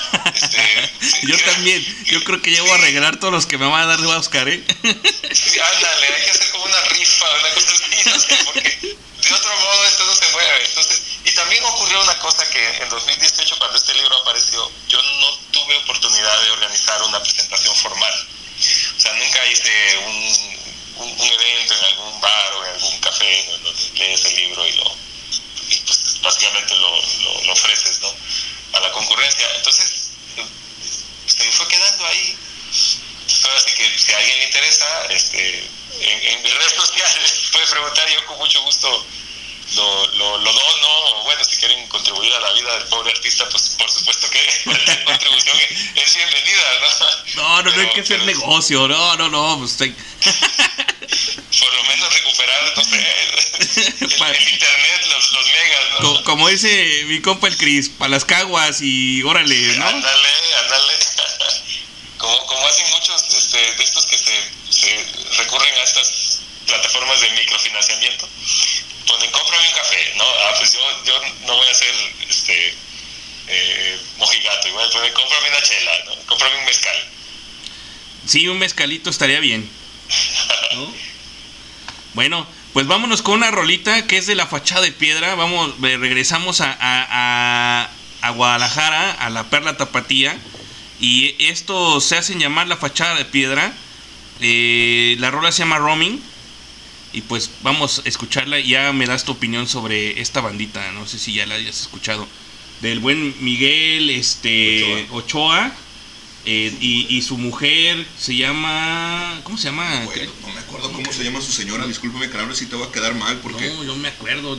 Es que cada vez que vamos al bar ese de, de la, de la fachada de piedra, el Barba Negra. El Barba Negra. Justo Sierra, Simón. eh, no, no, diario llegamos bien Bien sobre- servidos. Sí, no, Oh, y, la, y la señora trae el tanque de oxígeno por un lado, porque después de cantar tiene que aventarse unos pegues, porque si no, no la libra. Entonces, no me acuerdo cómo se llama, porque sí menciona su nombre con frecuencia, pero no me puedo acordar. la, la señora es Carmen Hernández Ochoa. Sí, de, de correcto, Ochoa, Carmen, Carmen. La Hernández. señora Carmen, sí. la dama tiene una foto con ella, yo ya ni me Ay, acordaba, no, ay, por Dios, ay. no, no. Vámonos, vámonos con la fachada de piedra y esto que es roaming.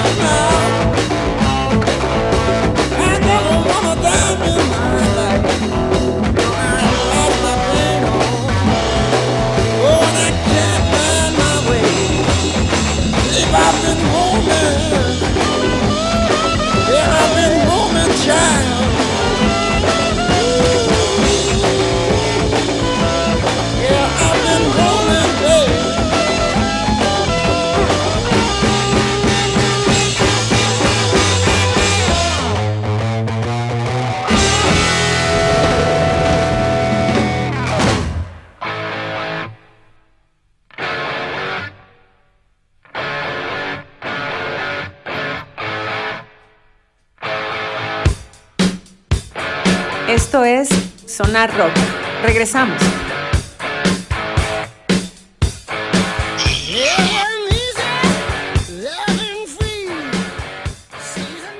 A las 9, 10 de la mañana. Regresamos a esto que es Sonar Rock, www.highball.tk y escuchamos la fachada de piedra, Roaming. Este, ¿qué te pareció? Bueno, eh, casi no la escuchaste, Chris. Este, pero es una banda legendaria que la podemos todavía escuchar, si es que todavía. ¿Todavía? Sí, todavía viven, todavía no, todavía no se mueren, no seas cabrón. No, no, no, pero yo me refiero que a lo mejor ya no pueden. eh, O sea, yo los conozco desde hace mucho tiempo. No sé, mira, yo tengo varios años que no, que no he ido al Barba Negra, pero quiero pensar que todavía están ahí porque, pues, el, el buen Memo Ochoa y su señora Carmen, aunque ya están, pues, veteranos, todavía, todavía aguantan, ¿no? Son, son de buena leña. Fu- Fumaban de la que fuma el Papa, por eso No, no, son eternos. eternos. ¿Qué te pareció este el roaming de la fachada de piedra, Miguel? La Fachada de Piedra ya es una banda emblemática eh, de, de estos de estos lares de Guadalajara. En, ahí en Barba Negra también hay un lugar que es la Mutualista donde, Sí, cl- donde cómo no. llegaron a tocar también. por supuesto. Sí, sí, y sí. son dos eh, foros muy buenos para eh, poner música de blues. Eh, también estaba una muy buena banda que se llama Manchester Blues. Es otra gran banda de, de blues también, rock blues. Y es este tipo, pues como entre rockabilly, como eh, rock muy, eh, pues irreverente, lo podríamos decir. eh, que tenía toda la esencia y lo que se necesita para, para saber y ser un buen rockero. Es lo que tiene este, este sonido de estas bandas. Pues ya sabes, eh, Cris Estrada, que cuando gustes, eh, nosotros te podemos llevar, podemos ser tus anfitriones y podemos llevarte al, al Barba Negra y pues escuchar a... Pero, pero por favor, oigan, necesito ahí guía cultural. Claro, claro, cómo no, este, para que ahora sí eh, ya es, eh, completamente eh, salga en el certificado que eres eh, ya aquí de, eh, de, de Guadalajara, ¿no? Sí. Ándale, hijo, hijo adoptivo. De, de los tapatíos, cómo no. Y bueno, y a ver, y cuéntame, ¿cómo te has sentido aquí en la, eh, aquí en la, en la ciudad? O sea, desde 2006 me dices, 2003 o cuándo, cuándo llegaste? Desde 2003. 2003, Desde y- y- 2003, y, este, sí. aquí a Guadalajara directamente. Directamente a Guadalajara. ¿Y qué tal? ¿Cómo te ha tratado Guadalajara? ¿Qué te ha gustado? ¿Son los hijos de la...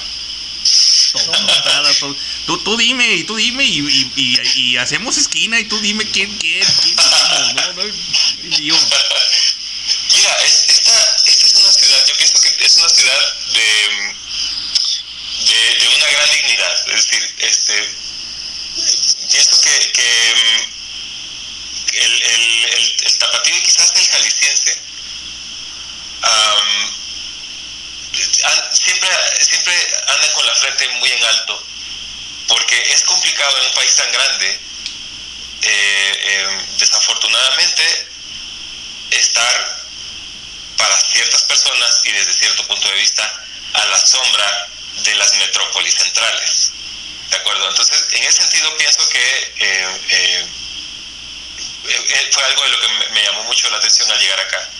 El orgullo con que Guadalajara y Jalisco habla de su aportación cultural al- al- a, la, a la gran nación imaginada que es México. No, yo recuerdo particularmente llegar aquí la gente hablarme este, de la escena artística, eh, de, de la escena de, de la plástica jalisciense, por ejemplo, de, de la historia, eh, la guerra cristera, por ejemplo, ajá, eh, y- pero pero con, con este aplomo, ¿sabes? De, de quien, de quien al, al contarte eso, te está diciendo en el fondo quién es, ¿no? O sea, nosotros somos esto. Y, y al, decirte nosotros también está diciendo con mucha fuerza, yo soy esto. Entonces, este, eso me gustó mucho. Em, en términos de, de, digamos, de cultura urbana, eh, a, a mí sí me resultó de repente un, un- cambio muy marcado. La ciudad de San Salvador es una ciudad pequeña y, y la gente siempre anda muy a prisa, muy, muy a prisa. Este, tenemos un estado permanente que allá le decimos que es el ajolote. Somos muy ajolotados, que es que todo lo queremos hacer al mismo tiempo, rápido y, y bien, y, y- y generalmente eso nos pone de mal humor. Y, y- y cuando yo llegué aquí en 2003, sentí que el ambiente era muchísimo más relajado. Ahora ya no es así, la No, ciudad ha crecido no. mucho y ya la que todos andamos corriendo y ya no nos alcanza el tiempo para todo. Pero cuando yo llegué acá, eh, eh, eh, yo no tuve ningún shock cultural, de acuerdo, como extranjero, ninguno significativo. Pero si algo me llamó la atención fue ese, eh, es- este poder andar por las calles con relativa, eh, eh, eh, digamos, eh, con relativo desparpajo, ¿no? Así decir, pues, ¿qué más da? ¿No? Se me rompió el pantalón, ¿qué más da? Este, se me cayó el tejuino en la camisa, ¿qué más da? No pasa nada. Este, me dejó el camión, ok, no, no pasa nada, ya, va- a pasar otro.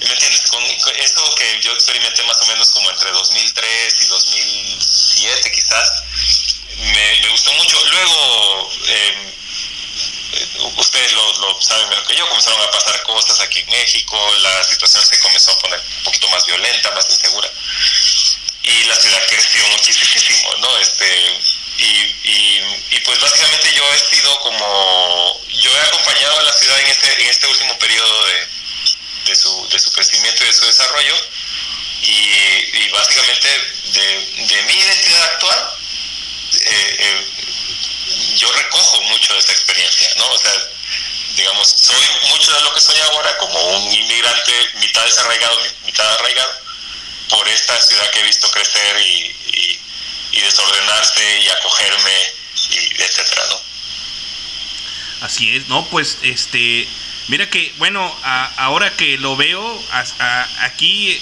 hacen las cosas distintas que en El Salvador. Aquí hacen las cosas rápido y a lo pendejo, güey, la neta. O sea, No, ta- también en mi tierra, ¿no crees? Tampoco puedo presumir de que... No, sa- saludos a toda la banda esa que de repente hace que el periférico se vuelva un caos por ir tan rápido y chocar. Y pues bueno, aquí está ah, ah, el, el, el Chris de aquí de Sonar Rock que, que nos puede decir la- las cosas que suceden en, la ciudad, ¿no? Oh, bueno, sí, como, como bien menciona el tocayo, la verdad es que de los años 2000 para acá la ciudad creció de manera exponencial y nos hemos visto inmersos en, en un trajín como el que solo, solo veíamos en la Ciudad de México, quienes somos de aquí de Guadalajara, oriundos de, de Guadalajara, y en algún momento hemos ido a la Ciudad de México y lo hemos conocido y sabemos movernos en el tren ligero o en el tráfico de allá, la verdad es que allá es un caos. Y la gente que viene de allá acá "Oh, es que la ciudad de Guadalajara es una chulada, aquí no hay tráfico, no hay calor, el sistema de transporte es eficaz. Nosotros no lo percibimos así, pero la realidad es que sí es así. A comparación de la Ciudad de México, aquí estamos en la gloria. No, la verdad es que a, a comparación de la Ciudad de México y a comparación de, pues ahora sí que el resto de la República, Guadalajara tiene un clima que es muy agradable, tiene las estaciones muy marcadas, tiene las mujeres más hermosas de la República Mexicana. A donde quiera que tú vayas, tiene mujeres hermosas donde tú te pares. Sí, sí, en Chihuahua, en Sonora. Sí, sí. Bueno, del DF no, güey. En No, el DF sí no, no. todas están bien culeras. Me refiero que cuando tú vas, a- vienes aquí a Guadalajara no le batallas. Ah, no, claro, aquí andas aquí en Santa Chila y ves cada cholita tan hermosa que dices, vergas, güey, ¿por qué no fui cholo? Cuando tú vas a algún lugar, como que eres, algún otro lugar de la República, pues le batallas. No digo que no existan en otro país de la República, simplemente aquí pues te sientes, tú piensas que es normal, pues digamos, y no es así. Ahora que somos bien exagerados y el uso de la palabra bien, El bien, el bien y el muy. el bien, el muy. Ay, ya escupí aquí a Hans poquito. En, por ejemplo, en este en Guadalajara somos muy exagerados. Hace calor, está haciendo un chingo de calor. Ahorita sí está haciendo un chingo de calor. Pero por ejemplo, en, en fechas donde no hace tanto calor, en cuanto sube un poco, ya inmediatamente nos quejamos. Cuando llueve, la gente se queja de la lluvia. A mí la lluvia, el frío, el aire me encanta, pero hay gente a la que no le gusta. O hay gente que se enferma con ese tipo de climas, ¿no? Hay personas que ahorita son los llamados team calor, que yo no entiendo por qué les gusta. que no, ni arrancándote la piel y dejándote los órganos nada más, estás No, a no, gusto. no, y desollándote vivo. Exactamente. Entonces, así es un poco la, la cultura de Guadalajara, todo le ponemos limón, Y Chile. este, y chile, y Y, Valentina. ser Valen- Valentina, Sí, ¿sabes? y tenemos una fama, fíjate que yo no sabía, eh, les platico, de que en Guadalajara sabemos pelear. O, o si vas a otro lugar y saben que eres de Guadalajara, como que dicen, no, este Pues güey es de puto es Jalisco". bravo. Y tú dices, güey, me vas a partir mi madre de todas maneras, o sea, eso no tiene ningún problema. es, es fama que yo no, yo no conocía hasta que empecé a tratar a personas bueno, depende a quién te encuentres. de, de otros estados o de tomar, ¿sabes? nos, nos tienen como, Sí, que como somos bien borrachos, pedotes. sí. Ah, es que mira, Tocayo, ahí te va. Lo que pasa, y es, y es algo que mucha gente no tiene en cuenta, es que al mexicano se le conoce en el mundo en general porque es bravo para los chingadazos, porque es bueno para llevar serenata, porque es una chuleta de cabrón para tragar tequila, porque es bueno para la charrería, para montar caballo, y todas esas cosas y todas esas cuestiones en realidad son la cuna de Jalisco. Jalisco es el primer lugar a nivel nacional de charrería, del mariachi, el tequila pues obviamente es de aquí, entonces todas estas cuestiones culturales que se conocen en el mundo a nivel internacional, pues la realidad es que se, se desarrollan aquí en Jalisco, no se desarrollan en Monterrey ni, ni en el Chilango, entonces todo, todo eso bueno, sabroso, chingón que conoce la gente de- en el mundo de México se dio aquí en Jalisco. Entonces, por eso es que la neta es que, como bien decías hace unos minutos, nosotros caminamos con la, con la frente en alto porque nosotros somos la mera reata de México. Mira, la verdad es que eh, se escucha muy mal, y, pero la verdad es que es cierto. Cuando una persona del extranjero, digamos en tu caso, te hago una pregunta, ¿no? Tres cosas que vienen a tu mente cuando dices de México. ¿Qué son tres cosas? Sí, pues el mariachi, el tequila, ¿no? Este, y la charrería, tal cual. ¿Y de dónde es todo eso? De Jalisco, señor. Sí, de huevo. Eso es de Jalisco. O sea, que me perdonen las pirámides mayas, una chulada, todo lo demás, pero la imagen que tiene la gente de México es Jalisco. Claro. Es correcto. Pues bueno, vámonos con esta rolita de la Rebo. Este. Nasty, Nasty Sex. Ándale, Que, sabroso. pues, que ahí dice Mm. este. eh, Wendy, que, que es la, voz femenina de aquí de este, de este programa. Dice que conoció a Javier de la Rebo ahí en, en Liverpool. Pues bueno, pues qué chido que lo conozca. A mí no me interesa si conoces a ese cabrón. Yo te digo que ahí va esta rola de Saludos a Wendy, por cierto. Ah, Saludos. saludos, dice acá el, el buen. Saludos y besos. Órale, ya están tus besos, eh, recanija, para que no me andes diciendo nada. Ahí va.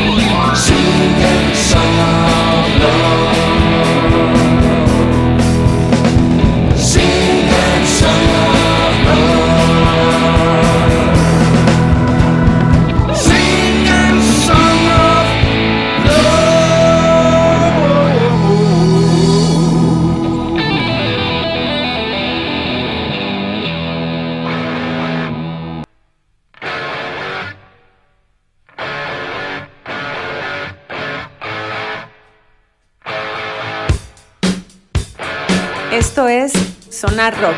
Regresamos.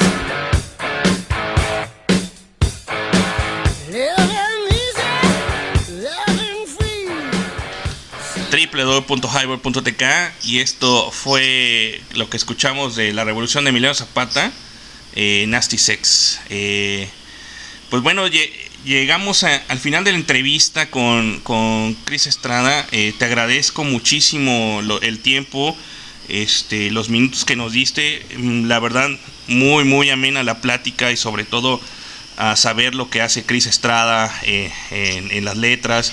Y bueno, ¿qué esperamos eh, para el presente y para el futuro de Chris Estrada como, como escritor? Ah, bueno, i- igual yo también estoy muy agradecido, me lo he pasado muy bien contigo, con Miguel, con, con el tocayo Chris. Este, eh, mira, no, no he parado de escribir, tengo un material, eh, de nuevo una colección de, de microcuentos, eh, que en cuanto piense yo que tienen el volumen suficiente, eh, voy a, proponerle a Oscar Tagle, que es el director de Algaveta Rotando, explorar la posibilidad de publicar algo. Luego traigo un tema de que he escrito algunos relatos y algunas piezas, eh, ¿qué será? Como, sí, son, en general son como relatos que, que tienen mucho que ver con mi autobiografía o que son derivaciones de mi autobiografía. Entonces se están acumulando, fíjate, y, y estoy pensando en, en revisarlos y, y ver si articulo algo un poco más ah, en firme. No lo sé, ese es el- probablemente de todos los proyectos es el, el- el más incierto pero por lo mismo es el que menos me deja en paz, es el que traigo todo el tiempo en la cabeza pensando qué voy a hacer con eso. Entonces, este, algo saldrá, algo saldrá, este, yo no escribo novelas, pero eh, probablemente en la lógica del libro misceláneo algo pueda darse, no lo sé. Eh, en todo caso, en cuanto algo esté ya ahí este, horneado y, y listo, por supuesto que eh, te, te buscaré, estimado Hans, para que lo platiquemos. Eso, ¿cómo no?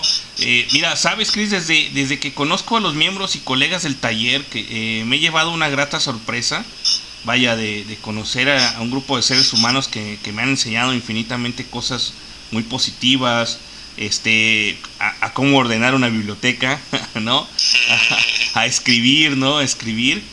Este, digo, o sea, de verdad uno se lleva unos gratos momentos, ¿no? Al, al- escuchar al otro lo que escribe, ¿no? Y bueno, me gustaría eh, escuchar pues algo de, lo que tengas escrito para que conozcan lo- los radioescuchas lo que, lo que escribes, ¿no? Lo, cómo escribes y, y- a tono de, tu misma voz, ¿no? Ah, pues, pues muchas gracias por... ahora- ahora sí que de eso pido mi limosna. Mira, voy a, voy a mm, eh, compartirte algo que mm, recién escribí. Es, es muy breve y luego voy a compartirte unas frases sueltas sobre algún tema. Pero mm, lo, lo quiero leer especialmente porque es un, es un trabajo que está todavía en proceso de... de es- es- está en obra negra y, y lo leo con toda la intención de que quienes nos escuchan sepan que, que esto de escribir no es, no es una cuestión de magia, no es que uno dice, ya estuvo, ya escribí, ya salió, sino que uno tiene la idea y la va moldeando, moldeando hasta que queda algo más o menos este, eh, en lo que uno siente que hay una voz que uno no conoce y que se está manifestando. Eso pienso yo que es en mi caso lo que más me, lo que más me llena. No tiene título y dice así. A escondidas como todas las tardes de sábado, el niño se sienta a jugar con la muñeca. Inventa una historia nueva cada fin de semana y se la repite mientras la peina o cuando la sostiene a contraluz para escenificar alguna aventura. A veces la muñeca es una heroína, otras, otras veces sufre un poco antes de que su familia le descubra, el niño coloca a la muñeca en el cajón de los juguetes. La recuesta lentamente observar el misterioso mecanismo que la hace cerrar los ojos. El niño intenta levantarse, pero la muñeca lo sujeta de la mano y le pregunta, ¿te vas sin despedirte? Recibe entonces un beso en la frente. Sus brillantes ojos cafés no dejan de ver al niño hasta que sale de la habitación. Ahí está. Esto buenísimo. todavía requiere algún trabajo. Este, pero tuve la idea mientras leía un texto sobre, sobre de hecho, relaciones eróticas con muñecas y, y me llamó la atención. Bueno, ahora les voy a compartir unos, unas cosas breves que he escrito. Este, nuestro querido editor Oscar Tagle tituló esta serie de, de- de brevedades Nos contentamos con el presente. Eso. La pasión está hecha de alcohol, el deseo de café, el placer de chocolate. El café no sirve para concluir nada y por eso se equivocan quienes van a las cafeterías para despedirse. Tu belleza aparente es de chocolate con leche. Tu belleza interna es de chocolate amargo. El chocolate nos engaña. Somos nosotros quienes nos derretimos un poco al tocarlo. Antes del café nos aflige el futuro. Después del café nos contentamos con el presente. buenísimo. Ahí está, estimado Hans. buenísimo ese, ¿eh? No, no, no, buenísimo. Pues bueno, esto este es parte de, de mm, ahora sí que de las letras personales de, de digamos el de, de Chris, Chris Estrada de y, y, pues te agradezco mucho que nos hayas am, dado estas estas letras para que lo escuchen la- las personas, la banda que, que escuchan Zona Rock. Y pues, ¿qué te pareció este tocayo de acá de, de Chris? Mira, la verdad es que está bastante sabroso porque esta juxtaposición de ideas y este cambio de roles con, con las, las sensaciones y, y las materias está bastante, bastante sabrosa. La verdad es que me gusta mucho la idea y Chris, sobre todo quería preguntarte algo, si en algún momento, tanto como lector o como, como escritor, te has llegado a volar los sesos, te has hastiado, has tenido que hacer una pausa y dejar las cosas un momento. Antes de que me contestes, te, te explico por qué la pregunta. Hace algunos años, hace varios, ya como, puta madre, hace como 12, tal vez 13 más o menos, llegó un momento en el que me llegó, como decía Jean-Paul Sartre, la náusea después de haber leído algunas cosas existencialistas, algo de filosofía. Me chuté en, en un corto tiempo El Lobo Estepario, Abraxas, eh, La náusea del mismo Jean-Paul algo de Kafka. Me chuté como cuatro o cinco libros en menos de un mes o mes y medio y me volé la cabeza y me harté de todo y dije, tuve una sobredosis de realidad y dije, ya la chingada, güey, no puedo con esto. ¿Te ha pasado?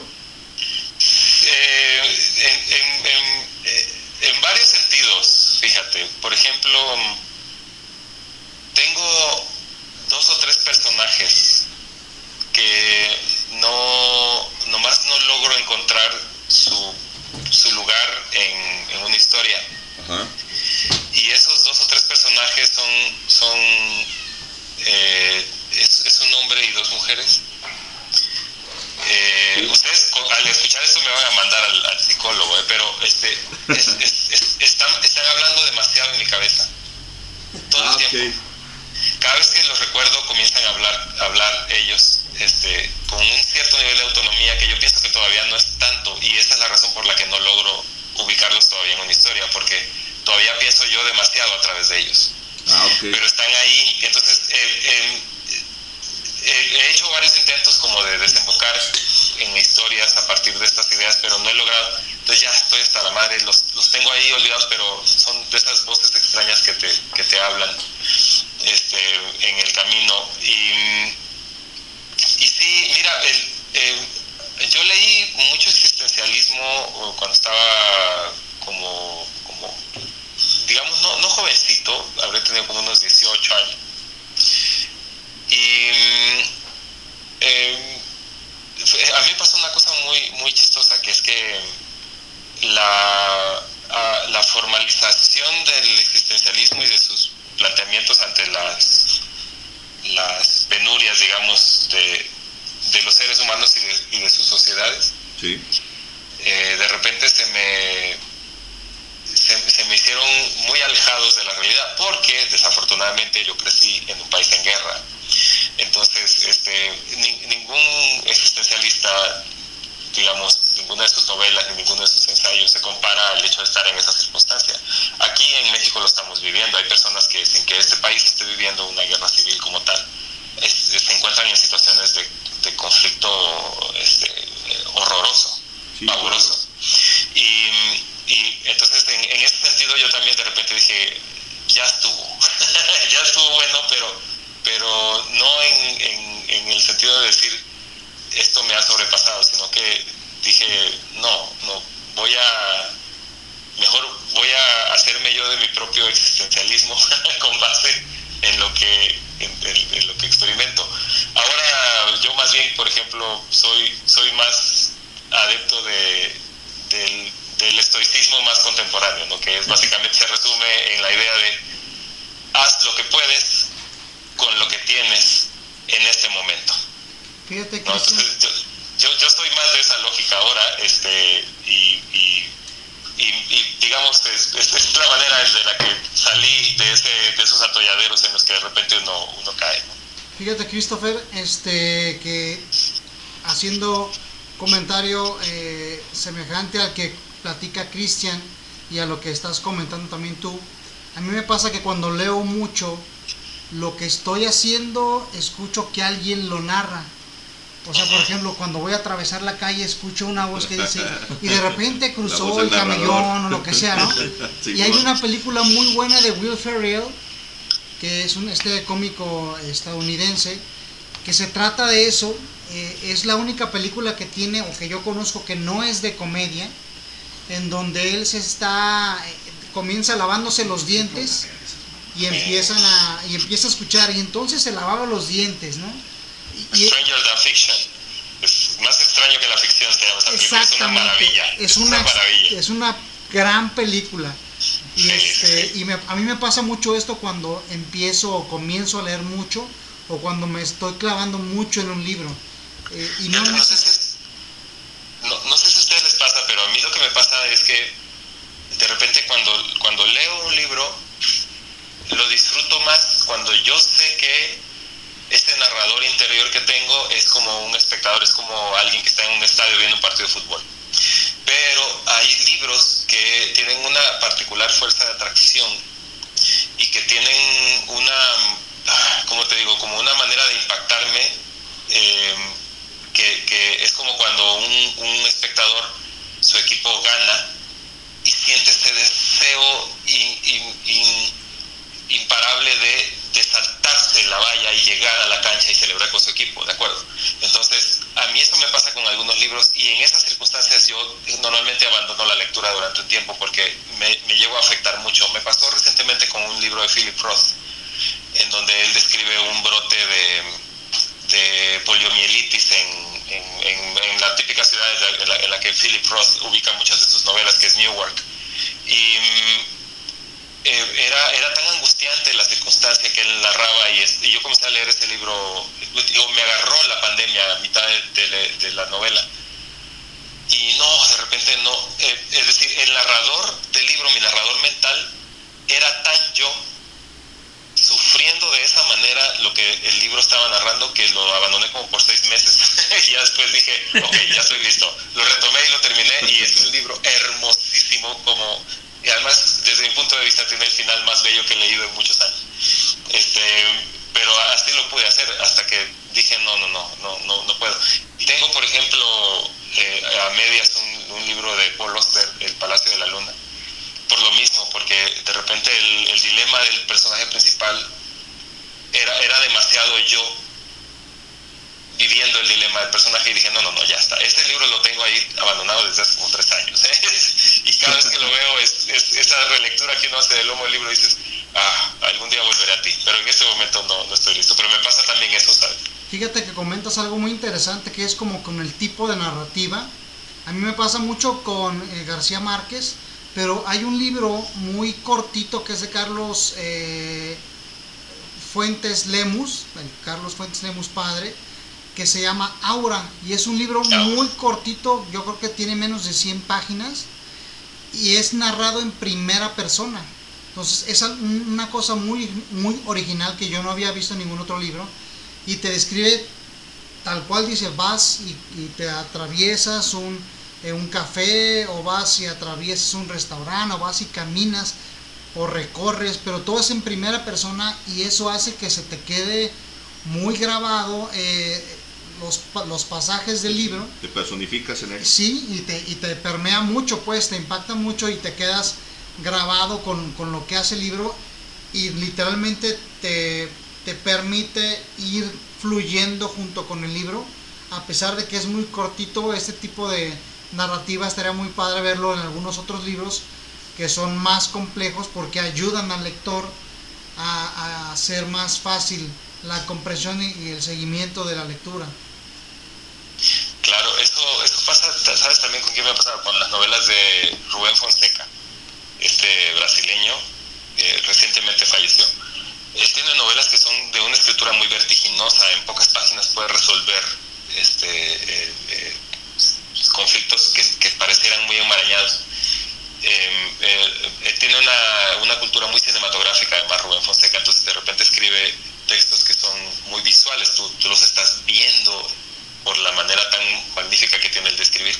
Y entonces me puse a pensar que como una opción sintáctica, básicamente, ¿no? O sea, cómo construyes las oraciones, tiene ese efecto en nosotros, ¿no? Este, la decisión de un autor de adoptar un punto de vista de primera persona. O en el caso de, de este Rubén Fonseca, de, de recurrir a, a, a- a- una escritura que, que describe mucho lo, lo, lo- lo que ocurre en términos visuales, ¿no?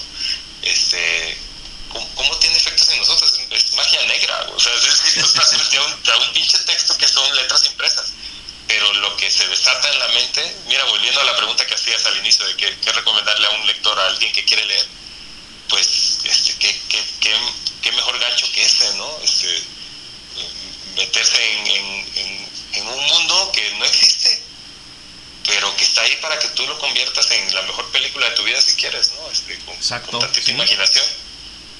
Sí, claro, Tocayo. Fíjate que son, son esta, esta clase de recursos literarios que, que te envuelven y te, y te llevan a, a- a hacer tan, tan vívida la historia. Que a lo mejor es una frase hasta medio trillada y, y ya bastante hecha y mencionada.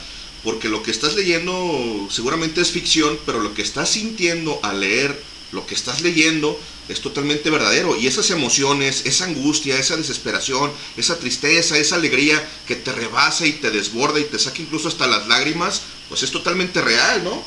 Fíjate Correcto. que hay una cosa que ahorita dijiste magia negra. Hay un libro que se llama Monja Casada, Virgen y Mártir de Vicente Riva Palacio, que fue un hombre ilustre aquí en México y tiene una narrativa extraordinaria, pero bueno, dentro de, esta, de este libro, que es alrededor de menos de 300 páginas, tiene hechizos en latín de magia. Ah, ok. Entonces eh, dice la- los hechizos que hace una persona para conseguir el amor o para enfermar a alguien, pero son, son hechizos en latín y se los reza a- al diablo, pues. Entonces está, está bastante pues oscuro, interesante y dices, wow, no, ¿cómo? Es un libro de, de la época de la colonia, o sea, la trama y es, es muy interesante cómo tiene estos elementos que pues uno, o, o al menos yo no me esperaría encontrar en un libro de una novela, ¿no? Sí, sí. Y volviendo al tema de la ciencia, saben, hay una, hay un, hay un, este, no, no, es un país europeo, no, no lo recuerdo, pero se llama Uri Hasson. Él hace una investigación acerca de lo que él llama sincronización neuronal. Y mm, básicamente lo que este cuate estudia es como cuando alguien está contando una historia, eh, hay, un, hay un cierto registro de patrones de comportamiento eléctrico, en electroquímico, en el cerebro, que poco a poco se comienza a reproducir casi de manera este, sincronizada en quienes escuchan el relato. Entonces, es- eh, de alguna manera eso está pasando ahora entre nosotros, es decir, lo que ustedes dicen, ustedes saben por qué razón están articulando las palabras de la manera en que lo están haciendo y están queriendo transmitirme lo que me quieren transmitir. Y yo estoy entendiendo algo de eso, ¿de acuerdo? Es decir, eh, lo, que Uri Hasson eh, explora es como eso que es un, un- una cuestión de sentido común, de decir, pues claro, güey, yo te entiendo lo que dices. Tiene un correlato a nivel de neurofisiología. Este, y entonces él, él este, expone, digamos, una parte de sus hallazgos diciendo, imagínense que tuviéramos la tecnología para meternos en la mente de las personas y manipularlos. Dice, entonces, ¿qué, pues, ¿qué, qué- qué creen? ¿Qué creen? Que ya lo tenemos, que se llama lenguaje. Entonces, este, el- el- vuelvo por, por el tema de los hechizos, ¿no? Este, la, la, la, la magia concebida desde un sentido mito mágico es eso, es utilizar la palabra en un sentido de conjuro de modo tal que afectas lo que te rodea o a quienes te rodean. Este, y una buena novela tiene exactamente ese mismo poder. o, una- o un Exacto. buen libro de cuentos, o una buena película, o un buen, eh, una buena rola.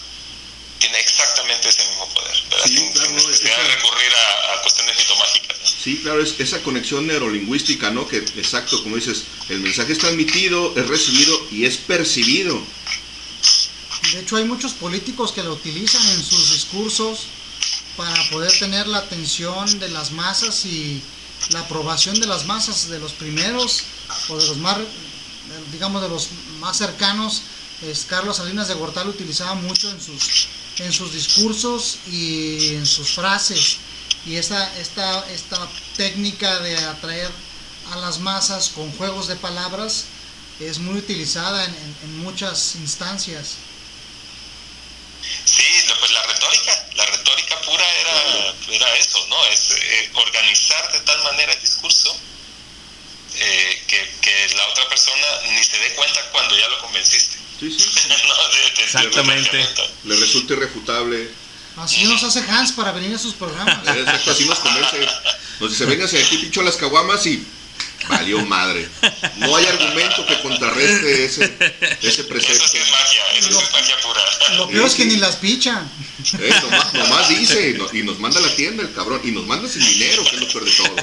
Es un poder muy cabrón el que No, tiene. eh, es que es marketing, no, este, Chris Estrada, es marketing esto del calor para comprar, para comprar cerveza helada, ¿no? Es, es de traje y tráiganme además. Así es. Pues Chris, muchísimas gracias por darnos el tiempo. Este, sabemos que el día de mañana laboras eh, en, la, en la universidad y pues te agradezco muchísimo el, estar con nosotros y compartir unas palabras, una charla de amigos y sobre todo este tus letras, ¿no? Muchísimas gracias a ustedes por la oportunidad. Ahora sí que me da siempre mucho gusto tener eh, eh, alguien con quien tener una plática tan interesante. Este, y por supuesto que si, si me dan chance de, de hablar de lo que me gusta escribir, pues magnífico. Claro, este, Sonar Rock este, te abre las puertas. Y pues ya sabes que también tenemos una excursión para ir a ver a, a la, la película de Thor. Claro, porque ¿Sí? ese es de mis placeres culposos. Este, Me encantan las películas de superhéroes. Sí, no, no, hay que, hay que ir a, a ver este Thor. Y pues bueno, eh, de mi parte sería todo. ¿A- ¿Algo más que agregar? No, compañeros? pues un placer, Chris, un placer haber compartido con, contigo estas, pues ya, ¿qué serán? No sé cuántas horas, pero se nos fueron como agua. La Se verdad es fue que muy, sí, muy interesante, muy agradable. Y pues eh, muchas recomendaciones que tuvimos ahí de libros. Estaría bien que le pasaras ahí al, al Hans eh, algunos de los libros que citaste en, en la entrevista del día de hoy para echarles un ojo y darnos el tiempo para leerlos. Muchas diles, gracias. que- un diles. Chris, primero los míos y luego los demás. Sí, claro, desde luego, incluidos los tuyos. Sí, claro, ¿no? Luego. y así lo, lo remarcas con rojo. Sí, sí, claro. Este es mi primero, Oscar. Requisito forzoso. Tocayo, un placer. La verdad es que hacía un rato que no tenía un interlocutor tan cabrón como tú. Un placerazo escucharte. Espero el poder leerte pronto. Y si nos encontramos en una siguiente ocasión próximamente, pues poder platicar un poco acerca de tus textos. Es al Barba Negra, ¿no? ¿Qué vamos a ir? A huevo. Transmisión en vivo. Eso. Sí, ¿cómo no? Pues ya quedamos, unos días de estos ahí nos hablamos para echarnos unas, unas chelitas ahí en el Barba Negra y escuchar a, lo- a- a la fachada de piedra. Perfecto. Chris, muchísimas gracias, Muchísimas reitero. gracias. Reitero el agradecimiento y pues aquí andamos en Zona Rock. Un abrazo. Cuídate, muchas gracias. Igualmente. Bye. Bye.